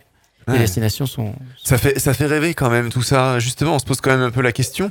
euh, comment ça se passe le recrutement pour, euh, pour intégrer l'équipe du Petit Et Futé? Oui, Arnaud C'est et cool. Laurent, ils font leurs affaires, un peu à nous de faire les nôtres aussi si on Non, euh, ouais. Comment on fait nous pour euh, rejoindre le Petit Futé euh, et venir bosser et partir en voyage euh, Alors, toute l'année à ma Tout serait conna- payé bien sûr par euh, la direction du Petit Futé, je suppose. À ma connaissance, il n'y a, pas d'université qui forme au petit futé. mais Non, mais c'est une équipe cas- fermée. Non, les gens, il y a un turnover de fou dans cette. Non, Non, les gens restent. c'est- Du coup, c'est des rencontres aussi. ça fait combien de temps que tu bosses au Petit Futé Moi, ça fait 14 ans. D'accord. Ouais, donc euh, ouais, ok. 14 ans, et puis. euh, non, non, mais. a- Jusqu'à la fin y a- de carrière, sûrement. Il moi, je pense que c'est bien parti. Ouais, Il ouais. doit pas y Si avoir elle de est choix puissant encore. comme boulot quand même, ça. S'ils veulent bien de moi, ouais. Ça te fait rêver, toi, Mylène Un job Ah ouais, comme moi ça je pose mon CV demain. hein. Ouais, mais alors. Attends, on va te pistonner et alors il va te Non, mais c'est sûr que c'est un métier qui fait rêver, mais il faut, il faut aussi bien réaliser que c'est un, Je vais pas, pas me plaindre, mais il y a hein, du au contraire. C'est énormément de travail. J'imagine. C'est énormément de travail. C'est euh, c'est chronophage, c'est énergivore. On y Puis au passe. final, il y a quand même euh, il y a des dates, il y a de- des- il y a des dates à respecter. euh, Ouais, puis il n'y a pas énorme- que le voyage, il y a un travail ouais. en amont, il y a un travail. euh, Et puis il y a un énorme temps de, il y a un énorme temps de saisie aussi sur la base de données. Enfin, mais par contre, c'est vrai que les rencontres, c'est tous les jours, quoi. Et c'est ça qui est génial. Tous les jours, c'est un truc différent et, et ça, ça n'a pas de prix, quoi. Donc ça, voilà. Si, et généralement, les gens petit futé qui, qui restent sont souvent des profils atypiques, euh, des gens qui sont d'abord des, des- des passionnés de voyage et qui, et qui se disent, bah, si je peux en vivre, c'est pas mal, quoi. Ouais, c'est cool. Ça vous brancherait ça, Dorian et- Voici une petite place. Pas Non, mais même, non, mais, je, Non, je mais- parle, je parle même pour pour l'usage en fait, pour un, un prochain tour euh, comme ça. C'est un guide perso pour choper quelques bonnes adresses en plus. Oh, pourquoi pas, hein. Ça va être On va essayer, hein, ouais, ouais, c'est Ouais. sûr, hein, c'est sûr. Faire négocier ça sûr- en, en. Super, franchement, euh, très intéressant. Hein Donc du coup, on l'a dit euh, au niveau des, des personnes qui se cachent derrière cet ouvrage. Finalement, tu parlais du bouquin du Costa Rica. Il y a vraiment, il y a Costa Rica, il y a que deux personnes. Non, mais il y a beaucoup de monde. Il y a le service iconographique, il y a le service de Ouais, rédaction éditoriale. Voilà, mais après, sur, sur l'enquête de terrain, bah ouais, bah, Ouais, bah après, ouais, on- co- on oui, a- combien de personnes pour produire un guide comme ça? Parce que voilà, deux personnes qui partent Bah, sur le terrain. tu, tu peux, derrière, il y a combien de regarde, personnes? tu les comptes, elles sont dans l'ours. Là, il y a toute l'équipe, euh, bah, il y a toute l'équipe euh, auteur, euh, Ouais, non, éditorial, il y a- euh, responsable Ah, du pas, il y a- studio, il y a 40 responsable. personnes, ouais, 50 personnes, quoi. Au moins, ouais, Voilà, c'est logique. Ah ben non, il y a du monde, oui. Voilà, toi tu apportes le contenu et t'as la partie, on va dire, ouais, Ouais, fun, puis c'est des allers-retours, euh, c'est des, des allers-retours continus avec, avec Paris, quoi. Vous avez des partenaires sur place qui, vous, qui peuvent vous donner des informations sur Bien des sûr, mises à jour d'adresses de- On, on appelle, enfin nous pour nous c'est des contributeurs. Donc les contributeurs, ça peut être une office, un office de tourisme, Ah, ça peut être un professionnel, ça peut être un ami, ça peut être euh, ben, euh, Dorian et Un voyageur, Yannick. un voyageur. Ouais, un voyageur. Puisqu'aujourd'hui on, a, carrément, ouais. on a on a des applications aussi euh, reporters où les gens il y a nous- du feedback un peu, Il y a, y des flux d'informations qui arrivent et nous après on les qualifie, euh, on les vérifie. Et... Ah ouais, on fait pas ça tout seul. Et, Ouais. et justement, on est en train de, de développer énormément. On a, on a, on a beaucoup réveillé là, notre communauté euh, Petit Futé, puisqu'on on a, on, on a presque à peu près, on a 480 000 membres qui nous suivent régulièrement sur les, sur les réseaux sociaux, sur le site internet. Donc, ils sont pour nous des, des, des, des, des, points d'information euh, incontournables. Enfin, c'est des gens qui voyagent et qui nous font des retours d'expérience. Et, et, du coup, c'est quand même de l'info sérieuse, les gens envoient pas n'importe quoi. Non, et puis nous, on a la différence de, de certains, comme euh, bon, je vais pas les citer, mais certains sites de comparation, de comparateurs ou d'évaluation d'établissements. Nous, on a une vraie personne physique, euh, un modérateur qui vérifie, qui valide et qui invalide des avis pour voir si c'est pas, Ah oui, je si pas l'hôtelier du coin qui, de quel qui- qui- on parle. D'accord, c'est pas l'hôtelier du coin qui va aller critiquer le, le voisin ou si c'est pas le, le même propriétaire qui va qui va envoyer les superlatifs euh, à Thierry Mm. Larigot, quoi. On est, on, on fait attention à ça. Et, et c'est important parce qu'on est, on a, on a un label, on est on a une marque forte aujourd'hui et on faut pas décevoir nos lecteurs. Quoi. Ben voilà, donc c'est le site euh, mypetitfuté.com. Exactement, ok. voilà. Ben, super. Ouais, et bientôt en cinq langues, apparemment. C'est lancé. Là, on est passé sur. euh, Mhm. Sur de, ben là, dans quelques, quelques jours, on passe sur la traduction neuronale. Donc, euh, on est en train d'améliorer les capacités de traduction de, de, de, de nos machines. Et on va lancer bientôt My Petit Futé en anglais, en chinois, en russe, euh, Espagnol. en espagnol, évidemment. Voilà. Donc, on va avoir euh, bientôt des nouveaux, des nouveaux clients, des gens qui nous voyaient, qui vous voyez venir avec des guides, qui Mhm. vont peut-être nous, nous acheter des guides et faire, faire leurs guides. Eh bien, j'espère qu'on a pu vous éclairer. Hein, lors de cette émission, faut qu'on en parle. On remercie tous les auditeurs, toutes les auditrices, surtout. On peut passer les femmes d'abord. Que là, on est en position de force ce soir, les hommes. Là, la pauvre Mylène. euh, Mais bon, je suis là. hein. Ouais, tu représentes euh, la jante féminine. Euh, on a compris que tu vas aller avoir des problèmes à voyager à l'étranger, visiblement. Hein, un problème de femme. Bah, je vous demande. Hein, J'espère que ça vous a plu, Arnaud. euh, Bah, c'était Merci. Super, merci à vous pour votre invitation et j'invite tous, les- rien. tous les Exois et les Marseillais à contacter Mi Voyagi. Effectivement, on a eu Axel tout à l'heure de Dessine-moi le monde par téléphone.com. Tristan, euh, merci beaucoup d'être venu, d'avoir participé à cette émission. Bah, merci à vous. J'espère que ça va te donner envie de partir euh, faire un tour du monde. Ouais, voilà, comme, comme disait Yannick, euh, le premier pas avant tout. hein. Mm, Et c'était très enrichissant aussi euh, du point de vue du petit futé, savoir qu'on a un petit Ouais. guide comme ça aussi à notre disposition et des agences comme MiVoyage aussi Merci. qui nous permettent aussi. bah, Voilà, on de est bien- sorti du, du traditionnel circuit Voilà. traditionnel Ouais. d'une agence classique de voyage. J'espère qu'on vous a bien éclairé.